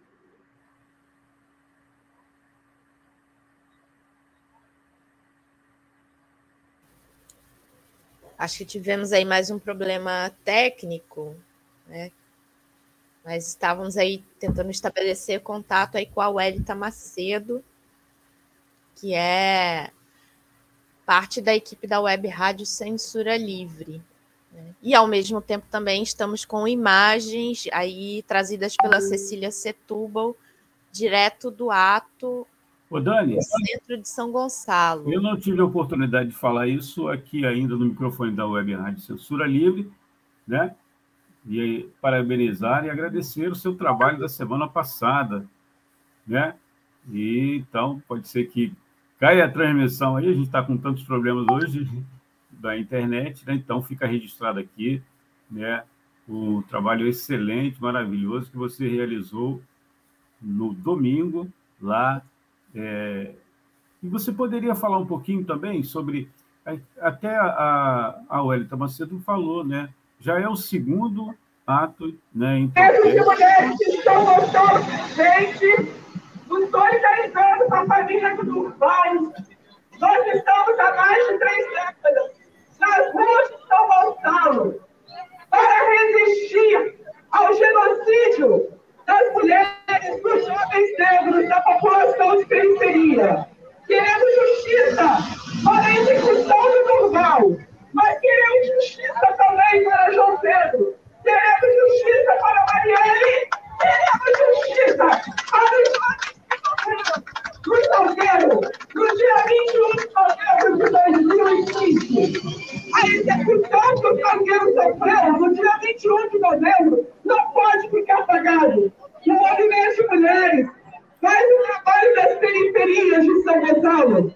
Hoje, Sábado do Mar, dialogando com 200 mulheres do conjunto da Marinha e a nossa população, sobretudo negra, a população. Nós queremos dizer que é inconcebível uma pessoa ser executada pela cor da sua pele. Queremos justiça para o mal. Queremos aqui colocar à disposição da família o nosso conjunto de profissionais, psicólogos e assistentes sociais, advogados. Caso vocês precisem, nos procurem, porque a gente vai garantir suporte, porque as nossas almas estão sangrando. Nós estamos sangrando hoje em São Gonçalo. E em nome da resistência, em nome de um Brasil para todas, para todas, para todas, queremos dizer: chega! Racismo não passará! Racista não passará! Durval presente! Marielle presente! João presente! Moradores de Salgueiro presente! Boa, Marisa! Bom, é, essa é Marisa Chagas, Chaves, perdão. Ela é do Movimento Mulheres, aqui de São Gonçalo. Só interrompendo um minutinho aqui, o áudio lá da manifestação, para registrar aqui, é, que a Deise Alvarenga também citou é, o silêncio, né? Queria que você comentasse também do executivo e do legislativo. São duas instituições de São Gonçalo, a prefeitura, né? Eu não estou dizendo a figura do prefeito ou a figura, né, do presidente da Câmara, né? É uma questão de um da morte por racismo né, de um gonçalense, né, sem poder se defender, no tiro a queima-roupa. E essas instituições sim, simplesmente se calam, porque tem uma ligação que a gente sabe com o bolsonarismo. Dani. Então, Antônio, é, eu acho que além dessa ligação aí dessas instituições, né, da Câmara dos Vereadores de São Gonçalo, a própria é, figura aí, né, do executivo do prefeito Nelson Ruas, assim como a Câmara dos Deputados é, Federal, quanto a Assembleia Legislativa Estadual, todas essas instituições, né, para além da ligação que os componentes têm né, com é, as milícias, né, com é, é, componentes aí que são parte das Forças Armadas, da polícia, é, para além das posições individuais de cada componente que a gente sabe aí é, como se posicionam, né, sempre é, contra os trabalhadores, sempre conivente com o racismo, com o machismo, com a LGBTfobia, com a xenofobia e também com as políticas de extermínio da população negra trabalhadora. Para além disso, que a gente já sabe, essas instituições elas são parte do regime político que a gente vive hoje, que é chamada é, de democracia representativa, mas eu gosto de dizer que é a democracia dos ricos, democracia da burguesia, que tem amplas liberdades para se utilizar é, de todas essas instituições para garantir os lucros das grandes empresas, né? É, toda vez que tem, por exemplo, aumento das passagens, né? Esse, essas instituições se posicionam a favor dos empresários da máfia dos transportes, quando tem votações é, sobre os direitos da classe trabalhadora. A gente teve aqui o depoimento de vários educadores, né? a gente teve recentemente um ataque brutal aos direitos dos trabalhadores da educação. E é, essas instituições não estão a serviço da classe trabalhadora.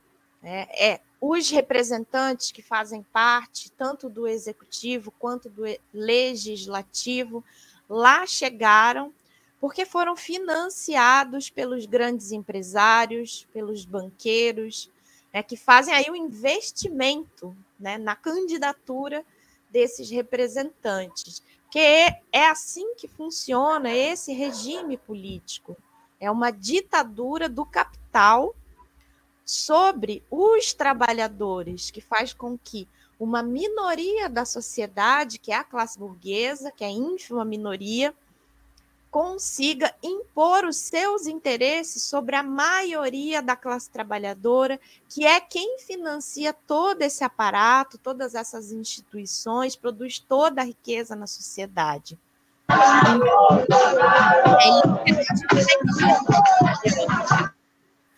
A farsa da falsa democracia, né?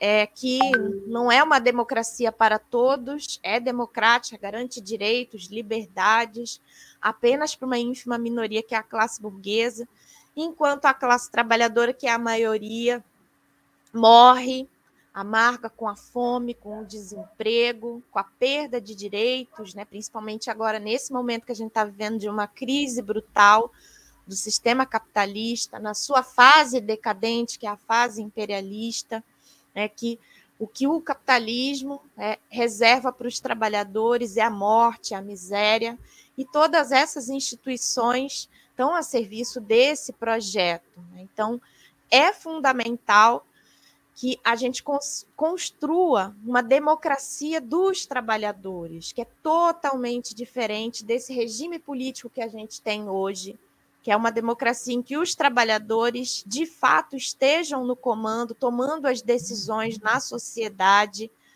é, e organizando a sociedade, inclusive a distribuição da riqueza para atender às necessidades da classe trabalhadora que quer viver dignamente, quer conseguir se alimentar, quer ter moradia, não quer morrer com bala achada, seja da polícia, do tráfico, da milícia, quer ter direito à educação de qualidade e não o que a gente vive hoje, que é o sequestro do conhecimento através da política aí do agora do é, da reforma do ensino, mas que é parte de um processo de aceleração da privatização da educação, que é parte do processo de desmonte do, do serviço público, né, que tem como objetivo economizar dinheiro para poder seguir é, financiando aí, resolvendo o problema da queda da taxa de lucro é, para a grande burguesia.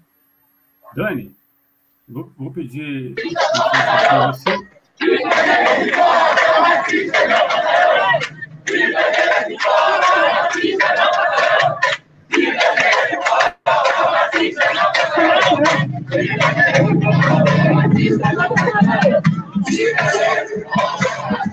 Só tirar o áudio aqui dois minutinhos, que é a manifestação, o ato chegou na prefeitura de São Gonçalo, que fica ali na Feliciano Sodré, né? E temos imagens aí da Sicília, as, as pessoas ocupando aí. Sicília.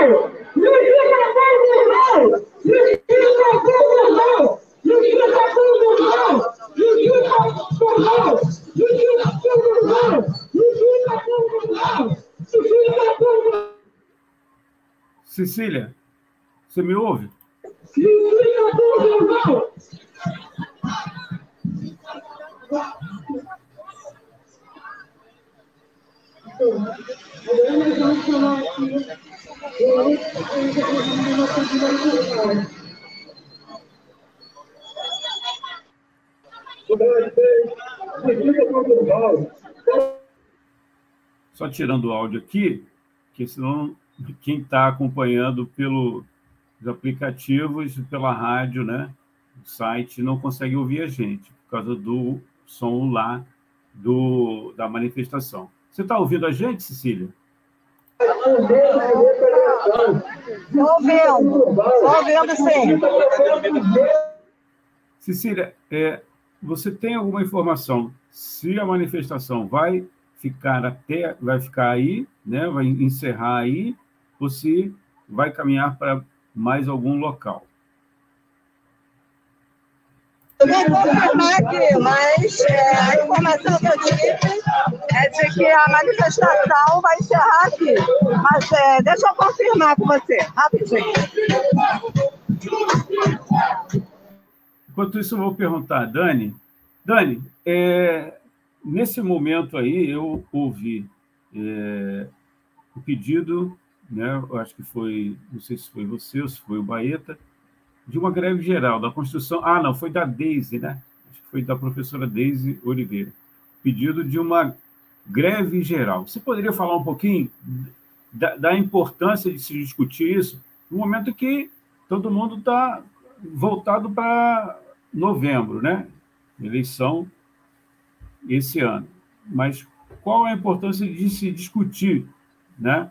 se levantar essa discussão de uma greve geral agora? Olha, Antônio, é vital, é central, urgente, necessário e altamente possível. É, não só para proteger as vidas de trabalhadores negros, né? Porque é isso, em duas semanas já estamos aqui, como a Welly muito bem colocou, é, cobrindo mais uma manifestação por conta do assassinato é, de dois trabalhadores negros. Esse ano completa é, aniversário aí da morte do João Pedro, não só para proteger a vida da população negra, das mulheres negras, mas também para garantir aí é, o direito à vida, à educação, a moradia, né? É, porque os ataques que o governo é, Bolsonaro está liderando aos direitos da classe trabalhadora são brutais.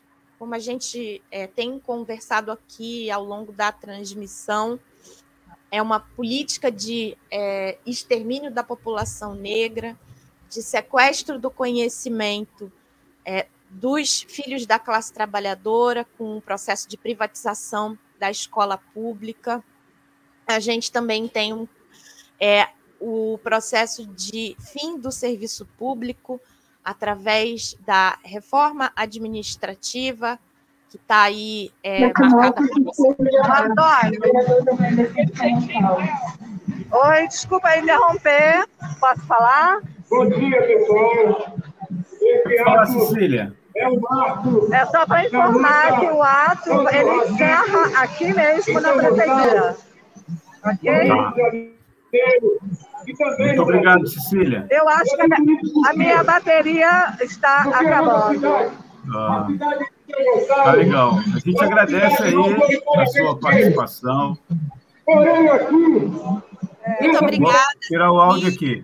Agradecer a sua participação né, desde cedo conosco. Eu tirei seu áudio para você poder me ouvir e, eu, e as pessoas poderem também ouvir a gente, conversar aqui rapidamente. Muito obrigado, né? Parabéns aí pelo toco lá no repórter do, da, da, da TV Globo e sigamos juntos aí. Um grande abraço, Cecília. Parabéns. É, eu, eu posso ficar até quando encerrar, encerrou. Tá. Eu vou só tirar o áudio aqui para a Dani encerrar aqui o, o raciocínio dela e a gente tem um áudio para colocar aqui também, tá bom? Pode fechar aqui? Ok, um abraço a todos. Eu vou encerrando porque a minha, a minha câmera já foi embora. Tá Obrigada. Muito obrigado, hein? E deixaram os descendentes aqui e construíram esse país. Desculpe, Dani. Vamos lá? Então, eu estava falando dos ataques é, à classe trabalhadora que estão sendo desferidos pelo governo Bolsonaro, mas também é, seguido aí pelos governadores e prefeitos, né? E está falando da política de segurança, de extermínio da população negra, é, a política de. Oi. Acho que ela quer falar com a gente aqui. Ah, tá? sim, sim. Acho que ela está com alguém. Pode falar, Cecília. Está a gente? Se, se, se você precisar, eu posso prosseguir pelo, pelo celular do Wendel. Ah, tá. Pode ser, pode ser. Tá ok? O meu o meu está encerrando aqui. Um abraço. Outro. Um abraço aí para o Wendel Setúbal, né? É, Dani, eu ia pedir para você concluir e Sim. chamar aqui o nosso amigo Almir César Filho. Ele tem um áudio aí da, da Wellington Macedo, infelizmente, acho que ela não vai poder voltar. Enquanto a gente tenta ali ajustar aqui para Almir colocar esse áudio da Wellington Macedo. Por favor, Dani. É, então, tá falando aí dos ataques que o governo Bolsonaro está desferindo sobre a classe trabalhadora, né, do genocídio sobre a população negra, da é, sequestro de conhecimento aí é, do projeto da reforma do ensino, que é parte de uma política de privatização da educação e que é também parte aí do processo de desmonte dos serviços públicos, que vai desempregar, obviamente, uma série de trabalhadores, servidores, mas também retirar aí o acesso à saúde, à educação, uma série de direitos para a classe trabalhadora que se materializa no projeto da reforma administrativa. Né? Então, é urgente e necessário é, barrar esses ataques, derrubar esse governo já, não dá para esperar aí o processo eleitoral, e isso é perfeitamente possível. Né? A gente tem uma série de lutas, de manifestações que têm acontecido pontualmente por conta do racismo, né, da xenofobia, como a de hoje. Temos uma série de lutas dos trabalhadores da educação, por exemplo, seja contra a reforma do ensino ou reivindicando o cumprimento da legislação aí é, do piso nacional, ou a manifestação, por exemplo, em São Gonçalo, que está marcada para a próxima semana, contra a, o desmonte do plano de carreira da rede municipal de São Gonçalo, a manifestação é, dos trabalhadores da rede municipal do Rio de Janeiro contra o fechamento das creches e a retirada de disciplinas para os estudantes. Então, temos uma série de, de lutas e que o que é necessário fazer é unificar essas lutas dos trabalhadores, porque não está ninguém debaixo da cama, né? ninguém achando que é, é, temos o terror do golpe, muito pelo contrário, os trabalhadores seguem lutando porque suas condições de vida são muito duras, e o que é necessário fazer é unificar essas lutas, né? E para isso é fundamental aí derrotar as direções das centrais sindicais, dos movimentos, dos sindicatos que ainda defendem que é, não é o momento de lutar, que o correto a fazer é simplesmente aguardar as eleições para derrotar Bolsonaro nas urnas. Né? Então, é, é esse ponto de vista ele não está correto. É um crime né, contra os trabalhadores que estão morrendo, como Durval, é, como Moise, né? É, e o que nós precisamos fazer é unificar as lutas e construir uma greve geral, parar o país, como Deise colocou na fala dela, lá que a gente acompanhou agora há pouco, mexer na parte mais sensível dos governos e patrões, que é o bolso, parar a produção. Né?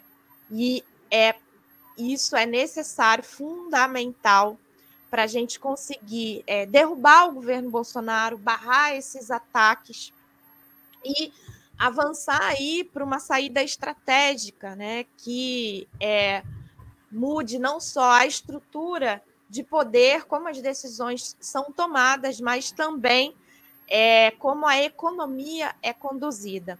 Agora, no dia 16, no próximo dia 16 de março, a gente tem marcada uma greve nacional da educação, Dia Nacional de Luta da Educação contra a reforma do ensino, é, com, pela, pelo cumprimento da lei do piso nacional então, é um pontapé importante, está sendo debatido, está tendo hoje, é dia de assembleia da Rede Municipal do Rio da Rede Estadual da Educação, também a construção de uma greve estadual aí para dar o pontapé nesse é, processo de mobilização da educação. Então, é necessário e possível a construção de uma greve geral para derrubar esse governo agora e barrar aí a morte e a retirada de direitos. É, Dani? Estamos com Elita? Sim, é, mas antes, eu, eu queria te passar um, um, uma tarefinha. Você tem algum informe das eleições do CEP, CEP Central? Sim, Antônio. É, inclusive faço vai, parte. Vai depois da Wellington. Ah, então vai lá, vai lá que aí depois a gente tá comenta sobre as eleições. Isso. Estamos agora aí esperando o Almir. Conversando aqui com a Wellington. Tá gravado, tá bom, gente? Botando aqui no ar. Wellington, bom dia. Bom dia, eu sou Wellington Macedo, jornalista da Web Rádio Censura Livre e também militante do Movimento Nacional Quilombo Raça e Classe, primeiro eu queria, com esse áudio, mandar toda a minha solidariedade aos familiares e amigos do Durval, trabalhador negro do Rio de Janeiro, assassinado de maneira covarde, brutal e bárbara por um militar muito provavelmente eleitor do presidente genocida Jair Bolsonaro, que o confundiu com um ladrão e um assaltante e achou que tinha o direito legítimo de despejar três tiros num trabalhador que estava chegando de mais um dia de trabalho em sua residência.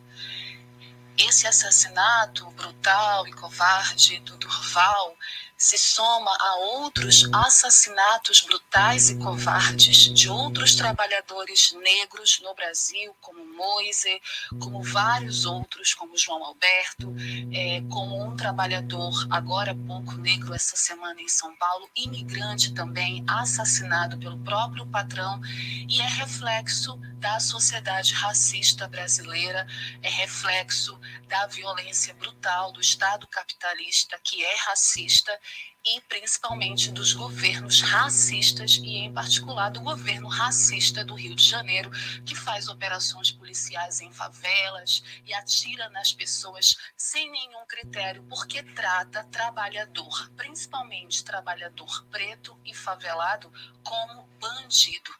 Isso é um reflexo do momento tenso que vive a classe trabalhadora negra, que vive os setores oprimidos da classe trabalhadora no nosso país, sob a égide de um, de um governo genocida, de um governo racista, de um governo que precariza cada vez mais a vida da classe trabalhadora e, em particular, a vida da classe trabalhadora negra.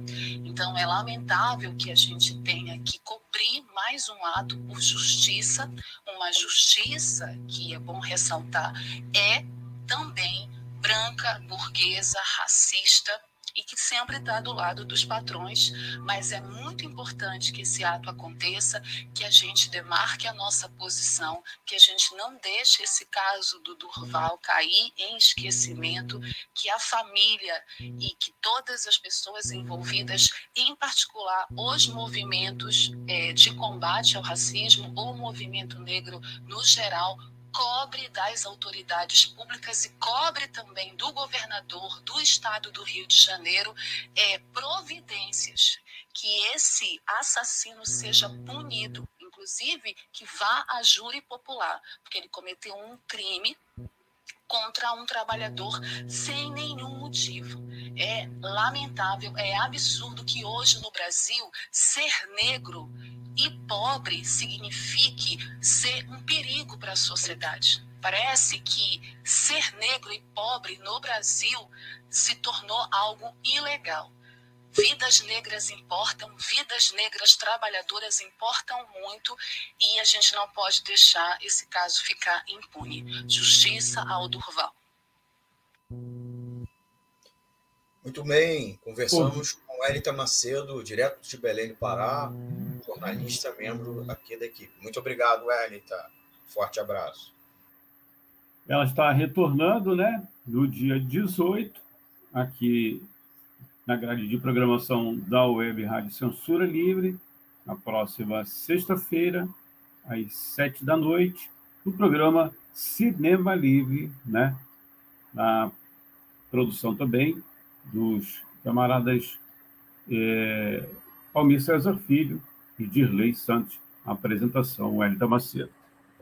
A gente está tentando aí é, que ela retorne, a jornalista Cecília Setúbal, mas a internet não deve estar tá colaborando, né? Vou tentar passar um recado aqui para ela, Almir, por gentileza.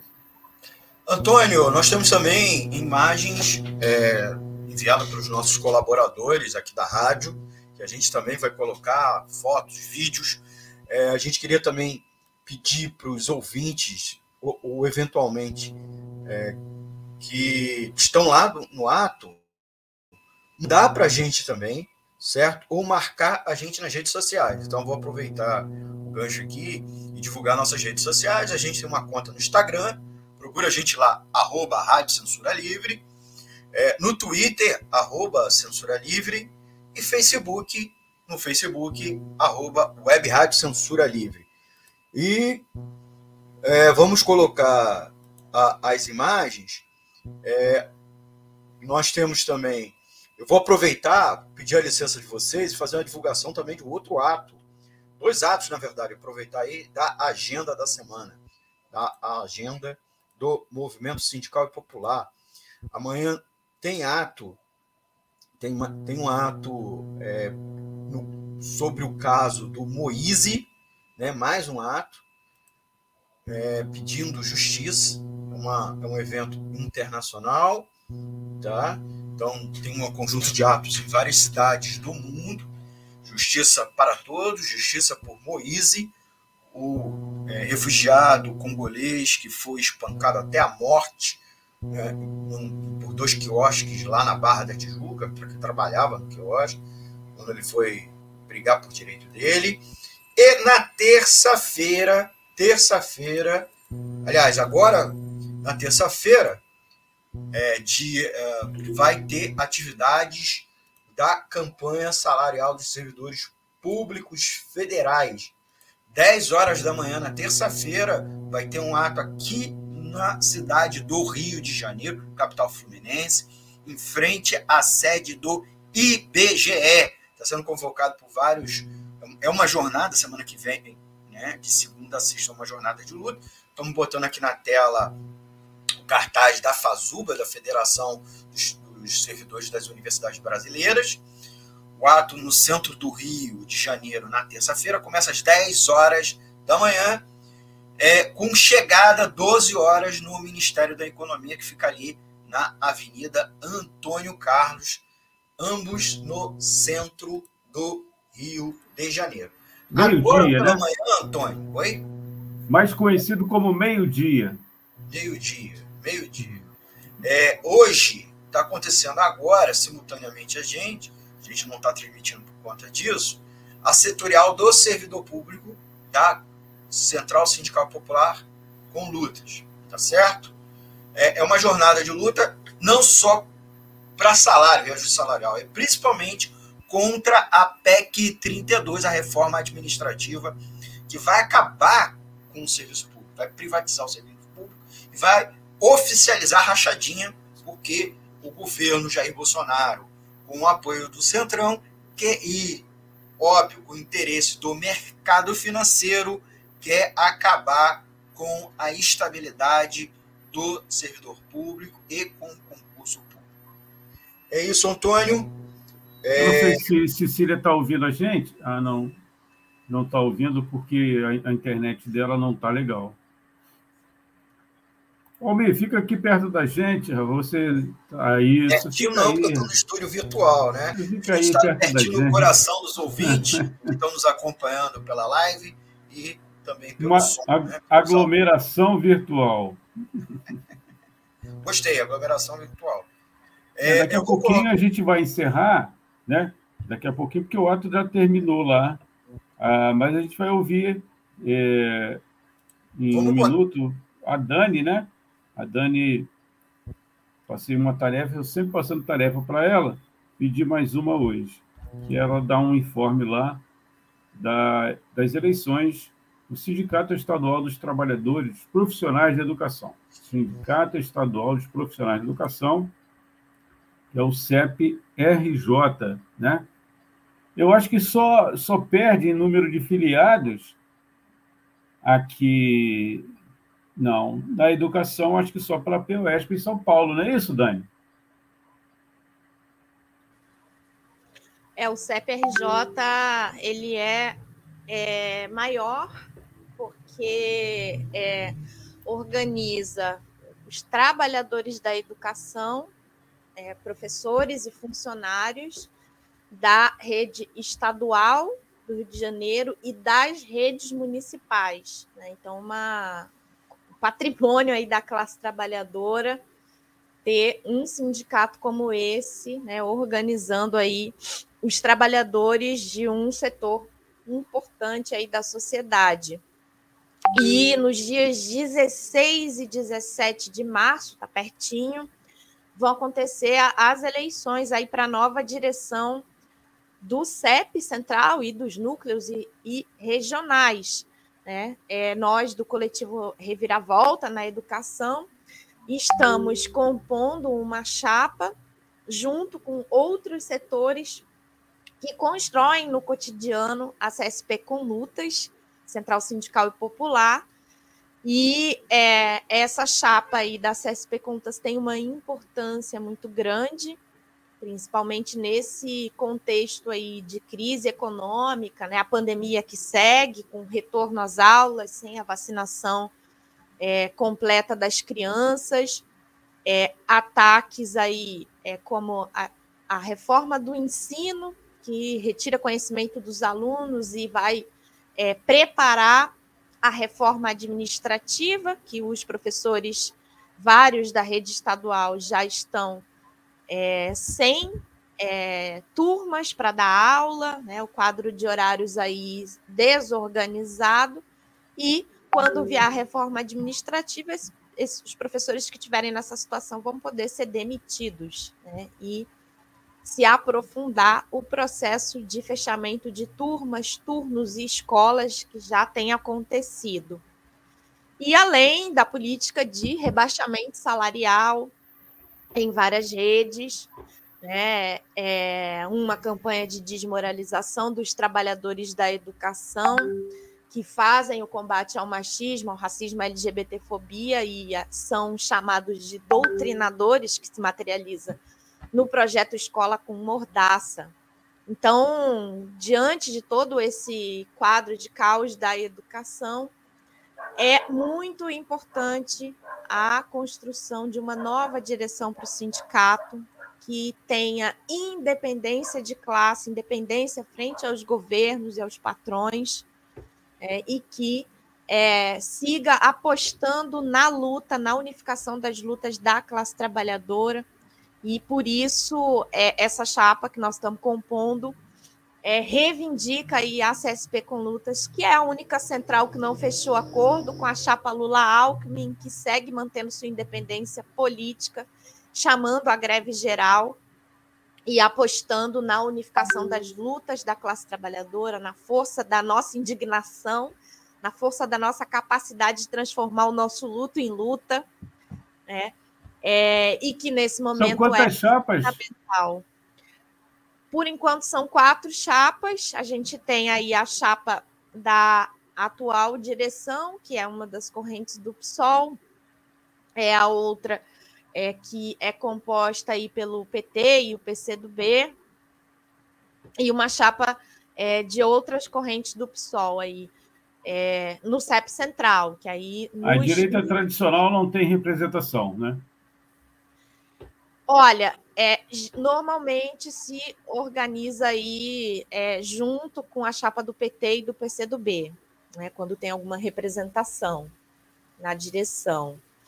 Aqui em Niterói, é, a, não é incomum né, representantes do governo montarem chapas. Né, nessas eleições não, não conseguiram se organizar, mas quando é, conseguem compor chapa, tem uma votação, é, são muitos cargos comissionados no governo, nunca compõem, constroem a gestão.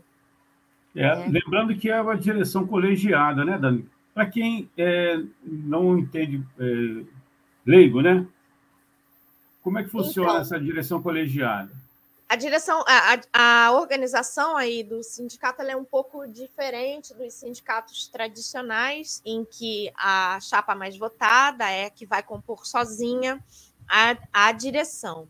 No CEP funciona diferente, é uma direção colegiada, em que é, as chapas vão compor a gestão, compor a direção é, de acordo com a quantidade de votos que tiverem. Então, é, a base né, da, da categoria expressa sua concordância com os programas que são apresentados nas eleições pelas chapas e tem essa sua vontade expressa também dentro da direção, mesmo que minoritária aí, né, as, as chapas que são recebem votos da base da categoria, né, tem é, é, componentes também na direção, obviamente, de acordo com a, a, a porcentagem de votos né, é, que alcançam durante o processo eleitoral.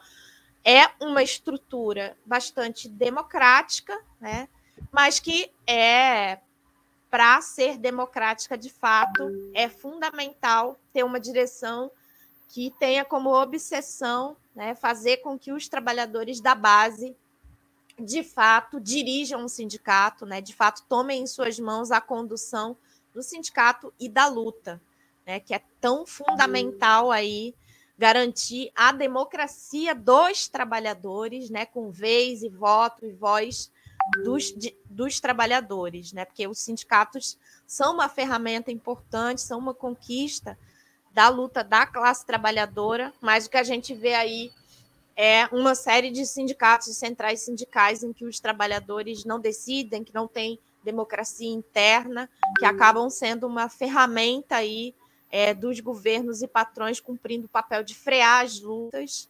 Né? Então, é isso que a gente vê acontecendo agora, né, em vários processos de luta, como a, a luta contra a reforma da Previdência, de é, tanto a de Temer quanto a de Bolsonaro, que foram interrom processos interrompidos pelas direções é, das centrais e dos sindicatos, né, que estão altamente burocratizadas. Né? Então, esse processo é, das eleições do sindicato ele é importante não só para renovar a direção, para colocar de volta o sindicato nas mãos dos trabalhadores da educação, mas também para construir o processo de mobilização contra os ataques né, do, de Bolsonaro, governadores e prefeitos, construir uma greve nacional da educação, que seja o pontapé aí para uma greve geral da classe trabalhadora para botar para fora Bolsonaro e Mourão já.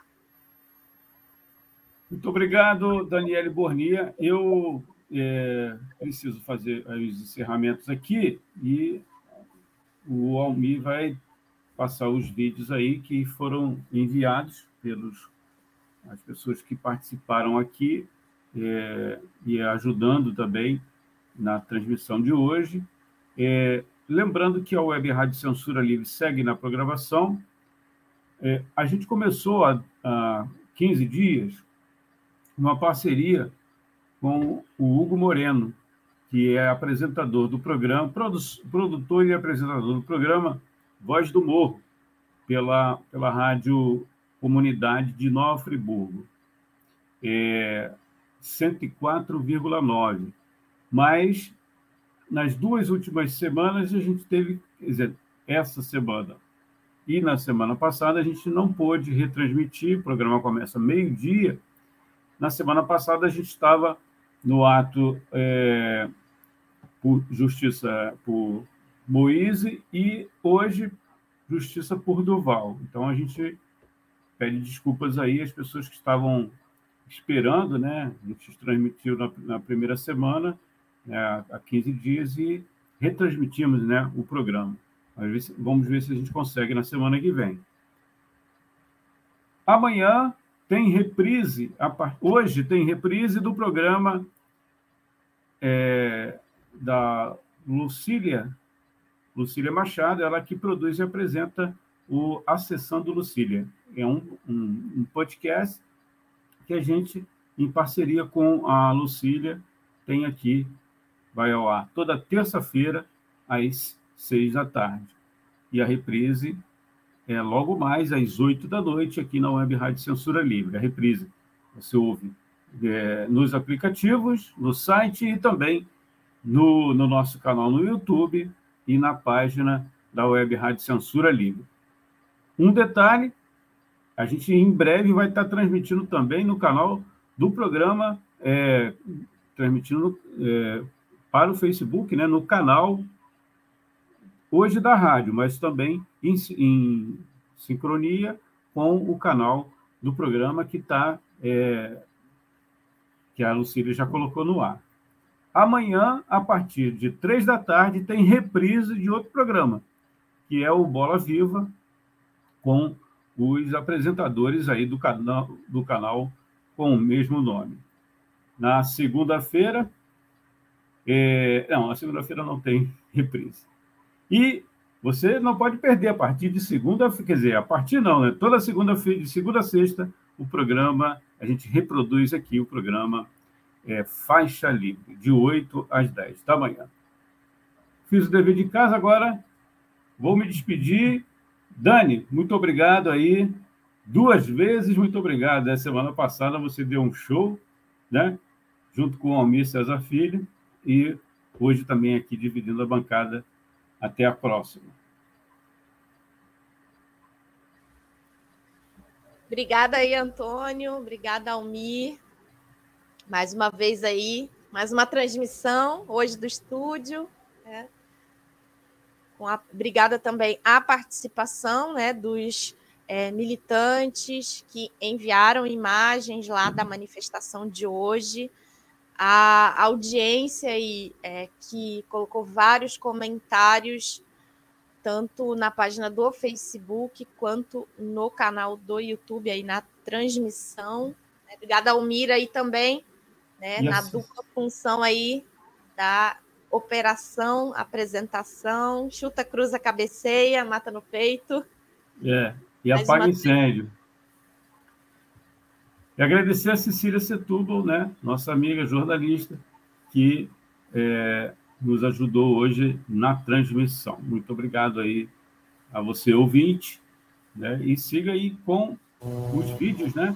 O Almir Cesar Filho vai colocar aí os vídeos que a gente recebeu durante a transmissão é, recebemos aí ao longo das, dessa manifestação.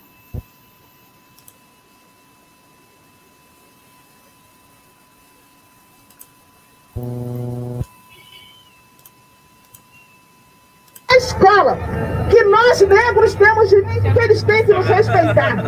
É um processo longo, mas que a gente tem que se unir para cobrar das autoridades que nós elegemos para que eles façam aquilo que nós combinamos durante a campanha. Porque eles vão nos nossos guetos, eles perdem os nossos votos e depois nos traem. E as famílias deles ficam e nós continuamos na miséria, chorando e sofrendo. Nós temos que ter mais responsabilidade com o nosso povo e com a gente mesmo. É justiça em todos os aspectos. E como me ensina o meu mestre Senhor Jesus Cristo, é justiça para todos, não é para um só. É justiça não só para os ricos, é justiça para os. Eu preciso que os meninos e meninas se tornem também promotores e juízes. Nós não podemos continuar sendo, estando no banco dos réus.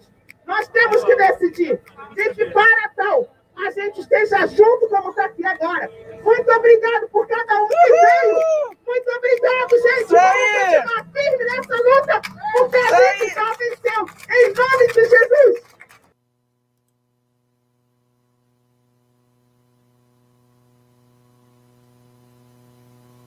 Passarão! Vidas negras importam, racistas não passarão!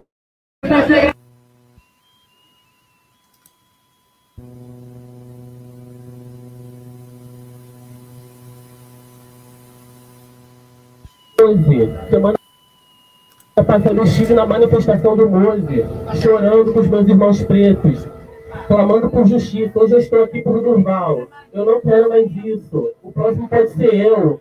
Eu, eu tenho medo também por ser um homem preto nessa sociedade que mata homens pretos como se fossem baratas, como se nós fôssemos insetos.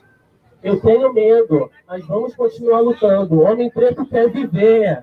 Homem preto quer viver. Nós queremos viver. Nós queremos viver. Obrigado Valeu. pela oportunidade.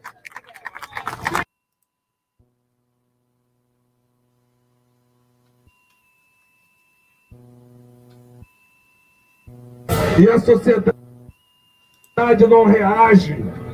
A gente vê como ontem a polícia saiu para cumprir mandato de prisão e trouxe oito defuntos. A nossa polícia está sendo pródiga em assassinar jovens negros, sejam eles marginais, sejam jovens trabalhadores. A nossa polícia não tem poder de vida e de morte sobre o nosso povo. A pena de morte não está instituída no Brasil. O direito mas na prática, a pena de morte está acontecendo a cada minuto de uma ação policial, porque os policiais se acham no direito de tirar a vida das pessoas sem julgamento. Portanto, estou aqui na luta para dizer que somos solidários ao Moise, mas ser, ser solidário ao Moise na raiz é lutar contra essa direita que estimula o racismo. Firme na luta.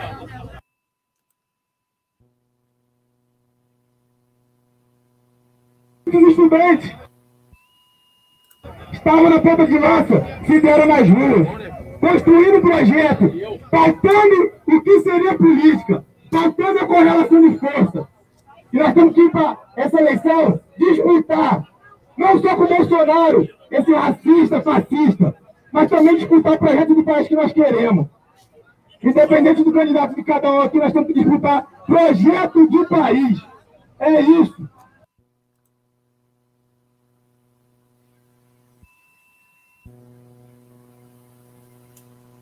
Indo pra rua.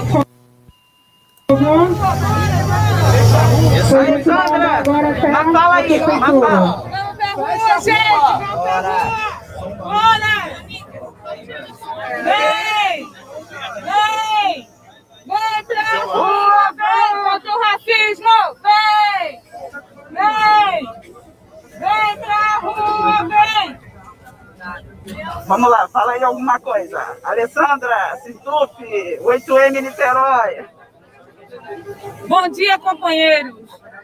Aqui a gente está pelo Durval, pela Ágata, pelo Alberto, pelo Moise, por Marielle, por Ana Clara, por João Pedro. Quantos mais têm que morrer para essa guerra acabar? A classe trabalhadora não aguenta mais ser exterminada.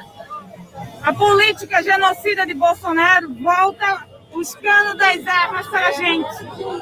Não vamos aceitar essa matança da juventude preta, pobre e periférica. Vamos organizar a luta, sim, e tomar o que é nosso. Nossos empregos, nossas vidas, lutar pela nossa educação. Não vamos sair das ruas. Valeu. Valeu.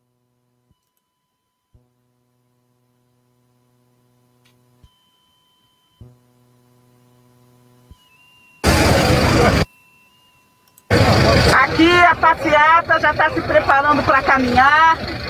Eu falei em nome da CSP com lutas, em nome do Quilombo Raça Classe, né? Enfim, denunciamos a reforma do ensino. É, enfim, estamos aqui, né? Exigindo justiça para Duval, Teófilo, da mesma maneira como a gente exigiu para o Moise, pessoal.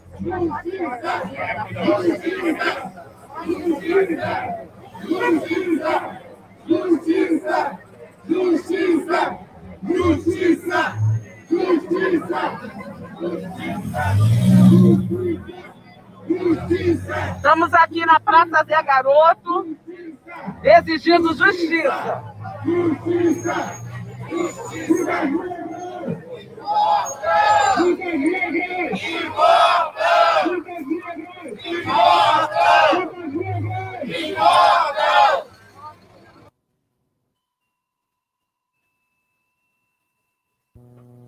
É desemprego! O que, que meu marido meu marido fez? Esse aí já é a fala da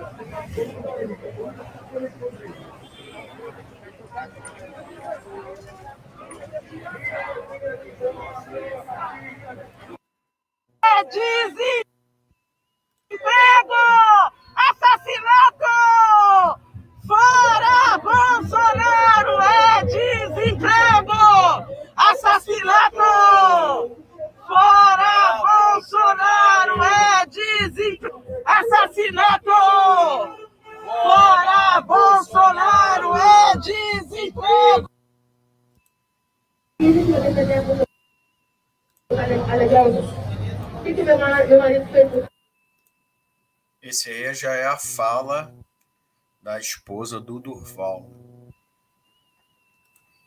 Vamos botar aqui no ar. Eu, estava chegando em casa distraído, eu falo conversar com três tiros. Que legítima defesa é essa, Léo? O senhor tá brincando comigo, tá? Tá brincando com a minha filha? Porque o senhor deixou uma criança órfã. Ele deixou viúva. Ele deixou sem chão. Mas eu vou ter certeza disso, a justiça vai ser feita. Eu vou, eu vou estar aqui, até de todo mundo, agradecendo pela força. Porque eu vou ainda na sua cara. Valeu a pena matar o meu marido só porque era preto? Valeu a pena atirar nele três vezes? Porque o senhor podia muito bem ter salvado a vida dele. Eu não quis. Então não venho achar que vai responder de verdade. Porque eu não vi, eu posso gravar esse nome aí, que o senhor vai se arrepender de você tirar a vida do meu marido. Porque eu não vou deixar. Não vou deixar. O senhor não vai ter a liberdade que o senhor eu não vou deixar. Pelo meu marido, pela minha filha, e pelo que o senhor fez nas nossas vidas. E todos os pretos. Eu estou falando pela minha família, eu também vou com eles. Para todos que estão aqui, que tá- estão todo mundo que não tem sobrão, que tem preto também. E é isso, olha, vai fazer o quê? Vai ver se vai executar minha filha tá agora? A próxima ser minha filha, meu advogado? E é isso, olha, vai fazer o quê agora? Então, assim, se o senhor não tem coragem de falar na minha cara, eu falo na, na sua cara. Eu não tenho medo do Senhor. Eu vou lutar até o fim. Porque tudo que vai ser de ti, eu vai ser feito. Porque eu vou ver o Senhor apodrecer na cadeia. Isso pode ter certeza. Você vai se lembrar de mim, vai se arrepender de que o Senhor conheceu eu. Porque agora, meu marido não vai tentar falar nada, mas eu estou aqui representando ele. E pode ter certeza que a justiça vai ser feita, porque eu, Luciano, não vou me falar. Você também coagir, porque eu não vou me calar. E o senhor vai pagar a cara por isso, pode ter certeza disso.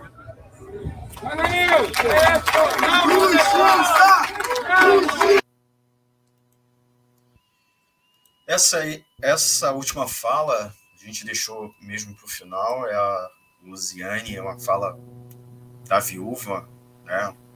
Pesa, pesa bastante, né? Porque ela praticamente foi testemunha é, do fuzilamento do, do esposo num ato covarde de um cidadão de bem, né? Cidadão de bem. É, a gente vai subir praticamente todos os vídeos, esse vai subir para nossa página, né? Inclusive o Antônio está pedindo aqui. É, nós vamos subir os vídeos ou como shorts na nossa página no Facebook ou, e principalmente no nosso canal do YouTube. A gente, assim que terminarmos aqui a nossa live, vai ficar lá. Vocês é, entrem no nosso canal, se inscrevam no canal, clique no sininho para receber a notificação de novos vídeos, certo? Não esqueça de dar o like, primeiramente. A gente pede, porque o like, ele além de ser uma resposta positiva, você está gostando, né? É, sinaliza positivamente é, os nossos vídeos, como também ajuda nos algoritmos a compartilhar com mais pessoas e também faz com que você receba mais conteúdo da Web Rádio Censura Livre. Tá bom? Então não esqueça de dar o seu like e, é claro, se inscrever no canal, compartilhar os vídeos nas redes sociais.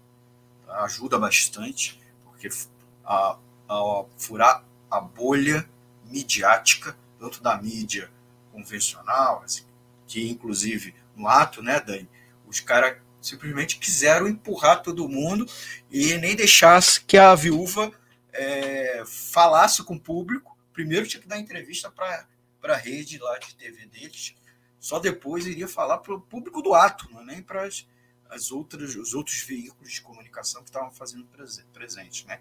E aí a Cecília Setubo, que estava ajudando a gente lá presencialmente, transmitindo direto, teve muita presença de espírito, ela que é uma jornalista muito experimentada, né? É, e sabe lidar com essas situações. Agradecer muito a ela por esse duplo papel, fazer a transmissão e, ao mesmo tempo, enfrentar a postura da mídia convencional, da mídia empresarial, que faz esse bloqueio. Então, você nos ajuda se inscrevendo no canal, compartilhando nas suas redes sociais e dando o like. E antes de passar para a Dani fazer os o encerramento, é, queria pedir duas coisas para vocês, né? Primeiro, é, apresentar no, nossa presença nas redes sociais. Né? Então você pode nos acompanhar no Instagram, no Twitter e, claro, no Facebook, que a gente não transmite só as lives, a gente posta matérias, né? matérias escritas, e, é claro, o nosso podcast, com toda a programação, está lá. Você pode ouvir a qualquer hora, baixando no seu celular ou ouvindo, é, ouvindo em direto. Então, vocês, nós temos nosso podcast nas principais plataformas né, de streaming de som, que é o Anchor, Spotify, Google Podcast e muitos outros agregadores de podcast também. Vocês também podem nos ouvir e ler nossas matérias, as matérias produzidas pela equipe da Web Rádio Censura Livre no nosso site, o www.clwebradio.com, esse é o nosso site, esse é o nosso site, então vai lá, é, ouve a gente, salva lá nos seus preferidos na, da, do seu navegador, do seu celular ou do seu, do seu computador, e é claro os apps, né? Os aplicativos de celular para você ouvir. A gente sempre sugere o Radiosnet, que é um aplicativo de rádio online para não só ouvir a gente, mas é, boa parte das emissoras de rádio, inclusive convencionais do país, transmitem lá também. Mas a gente também transmite por esse aplicativo, mas a gente também transmite no nosso exclusivo, que você pode ir lá na Play Store e baixar para seu tablet, para seu smartphone e também para sua Smart TV. Então, principalmente os PTV Box, aqueles aparelhinhos que transformam a sua televisão, seu televisor, em uma Smart TV. A outra coisa, antes da gente encerrar e fazer nossas considerações finais, para dar três horas de transmissão, é sempre pedir a colaboração financeira de vocês aqui para a rádio. Né? A rádio ela precisa se custear, né? A gente tem internet, tem iluminação, tem um estúdio, né? Que tem os equipamentos, né? Os computadores, os servidores. Não é um dinheiro para nós. O projeto todos nós somos voluntários, somos ativistas da comunicação social, ligados aos movimentos é, sindicais e populares. Não necessariamente nós somos jornalistas, né? Mas estamos aqui é, militando pela comunicação alternativa. Então a gente sempre pede a colaboração financeira de vocês, qualquer quantia, qualquer valor. Nós temos aqui o nosso Pix, né, a nossa chave Pix, você vai lá, faz a sua transferência e ajuda a manter a nossa programação no ar. Qual é a nossa chave Pix? Está o número aqui na tela, vou lê-lo. É o 3295 469600 0181. Vou repetir, a chave Pix é o 32954696000181. Essa é a chave Pix para você ajudar a manter a nossa programação no ar e não só a cobertura ao vivo, toda a programação da Web Rádio Censura Livre, de segunda a domingo, né, com sempre um programa inédito e ao vivo fora as reprises e reapresentações. Então eu queria é, dizer a vocês muito obrigado por ter nos acompanhado, é, por ter participado, uh, inclusive ter dado like. Então eu queria mandar aqui nosso agradecimento. Inclusive a forma de agradecer quem estava nos acompanhando era dar o like, porque a gente consegue registrar aqui é, é, quem apertou o botãozinho e agradecer no ar. Então agradecer a Maristela Farias, o Heller Gonçalves, a Wellington Macedo o, e o Hugo Moreno. São essas pessoas que a gente conseguiu registrar. A gente sabe que tem muita gente depois é, que também dá o like depois, ou que deu, e a gente acabou não pegando. Queria mandar um abraço e um abraço a quem fez comentários ao vivo. A Deise Alvarenga, muito, muito obrigado. O Raimundo Bispo é, da Franca, a Delma Pacífico, o Sérgio Oliveira, o Jorge Cardotti e a, também o Wellington Macedo é, também. Dani, muito obrigado por você dividir a tela com, com, e praticamente ancorar essa transmissão. Agradecer muito a você. É, suas últimas palavras aí para os nossos ouvintes. Bom, primeiro, é, é queria só reforçar aí que a Almir falou sobre a contribuição para a manutenção do projeto da web rádio e também para manter é, o caráter de independência política né, dessa web rádio. Né, e para ter independência política e frente aos governos e patrões, é fundamental a independência financeira, então a contribuição de cada trabalhador, cada trabalhadora é importante, fundamental. E agradecer mais uma vez a, aí ao Almir e ao Antônio, né, que a gente dividiu aqui a bancada, a Cecília, que é, fez a transmissão aí, mandando imagens diretas, Roberto Baeta também, né, estavam aí direto da manifestação, né, aos militantes que participaram, dando depoimentos, é, e é, aos ouvintes aí, né, que o homem já fez o agradecimento, né, contribuíram aí para essa transmissão coletiva, colaborativa da Web Rádio Censura Livre.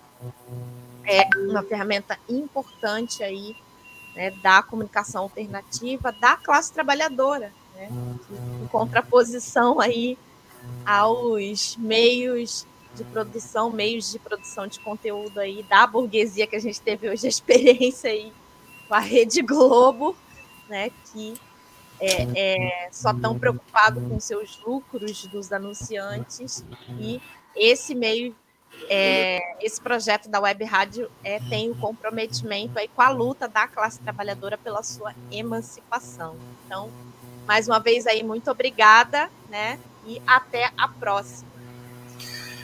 Obrigado.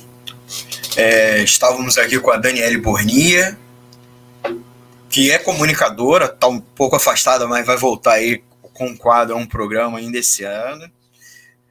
E agradecer ao Antônio de Pado Figueiredo, que dividiu também o estúdio virtual aqui conosco. Eu sou o Almir César Filho. E, e, em breve, daqui a, algumas, daqui a poucas semanas, a gente vai voltar com o programa Economia Fácil, também aqui pela Web Rádio Censura Livre. Aproveite, procure edições anteriores do programa e também os cortes dos quadros para é, você ver que muitas das previsões do ano passado estão se confirmando, tristemente, algumas outras felizmente, mas é essa é a programação da Web Rádio Censura Livre. Se você quiser participar aqui conosco, enviando sua crítica, sua sugestão, sua sugestão de pauta, seu elogio, sua esculhambação, a reclamação, manda aqui para o nosso WhatsApp, o 21 96553 8908, 21 96553 8908, o e-mail é contato clweb.clwebradio.com.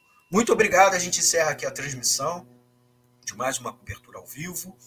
E na terça-feira vamos tentar fazer uma cobertura ao vivo pela manhã, um ato dos servidores públicos federais, que estão na sua jornada de luta contra a PEC 32, a reforma administrativa. Vamos começar a transmitir a partir das 10 horas da manhã, tá? da terça-feira, dia 15 de fevereiro, campanha salarial unificada dos SPFs. Essa é uma cobertura especial, né? uma cobertura ao vivo, mas siga aí com a programação.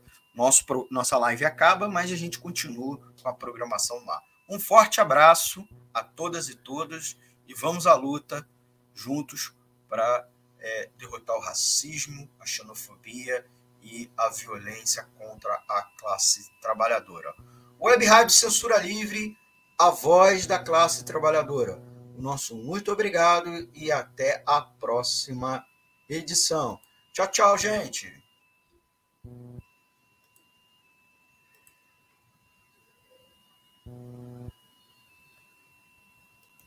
Para manter o projeto da Web Rádio Censura Livre de uma mídia alternativa, buscamos apoio financeiro mensal ou doações regulares dos ouvintes, de amigos e parceiros, já que não recebemos recursos de grandes empresas, políticos ou partidos. Seja um apoiador regular e ouça o agradecimento no ar durante as edições dos nossos programas. Sua ajuda é muito importante para nós. Enviamos prestação de contas mensal aos nossos apoiadores. Temos uma vaquinha para ajudar a Web Rádio Censura Livre, anote os dados da nossa conta. Banco Bradesco, agência 6666. Conta corrente número 5602, dígito 2. Se preferir, nosso Pix é 32 954 696 0001 81 Somos uma emissora sem fins lucrativos e as contribuições são para pagar os custos de manutenção e transmissão. Desde já agradecemos a sua. Acompanhe a programação da Web Rádio Censura Livre no site www.clwebradio.com, no aplicativo exclusivo para ouvir rádio no celular, tablet e Smart TV. A emissora também está no Rádiosnet, um dos maiores aplicativos para esta finalidade, na nossa página no Facebook e no canal da emissora no YouTube. Acesse o nosso canal escrevendo youtube.com barra C barra Censura Livre. Tudo junto. Inscreva-se no canal e acione o sininho para receber as notificações de novos vídeos. Web Rádio Censura Livre a voz da classe trabalhadora. Jornalismo, debate sobre temas que você normalmente não encontra na mídia convencional, participação popular, música de qualidade e muito mais. Web Rádio Censura Livre, a voz da classe trabalhadora.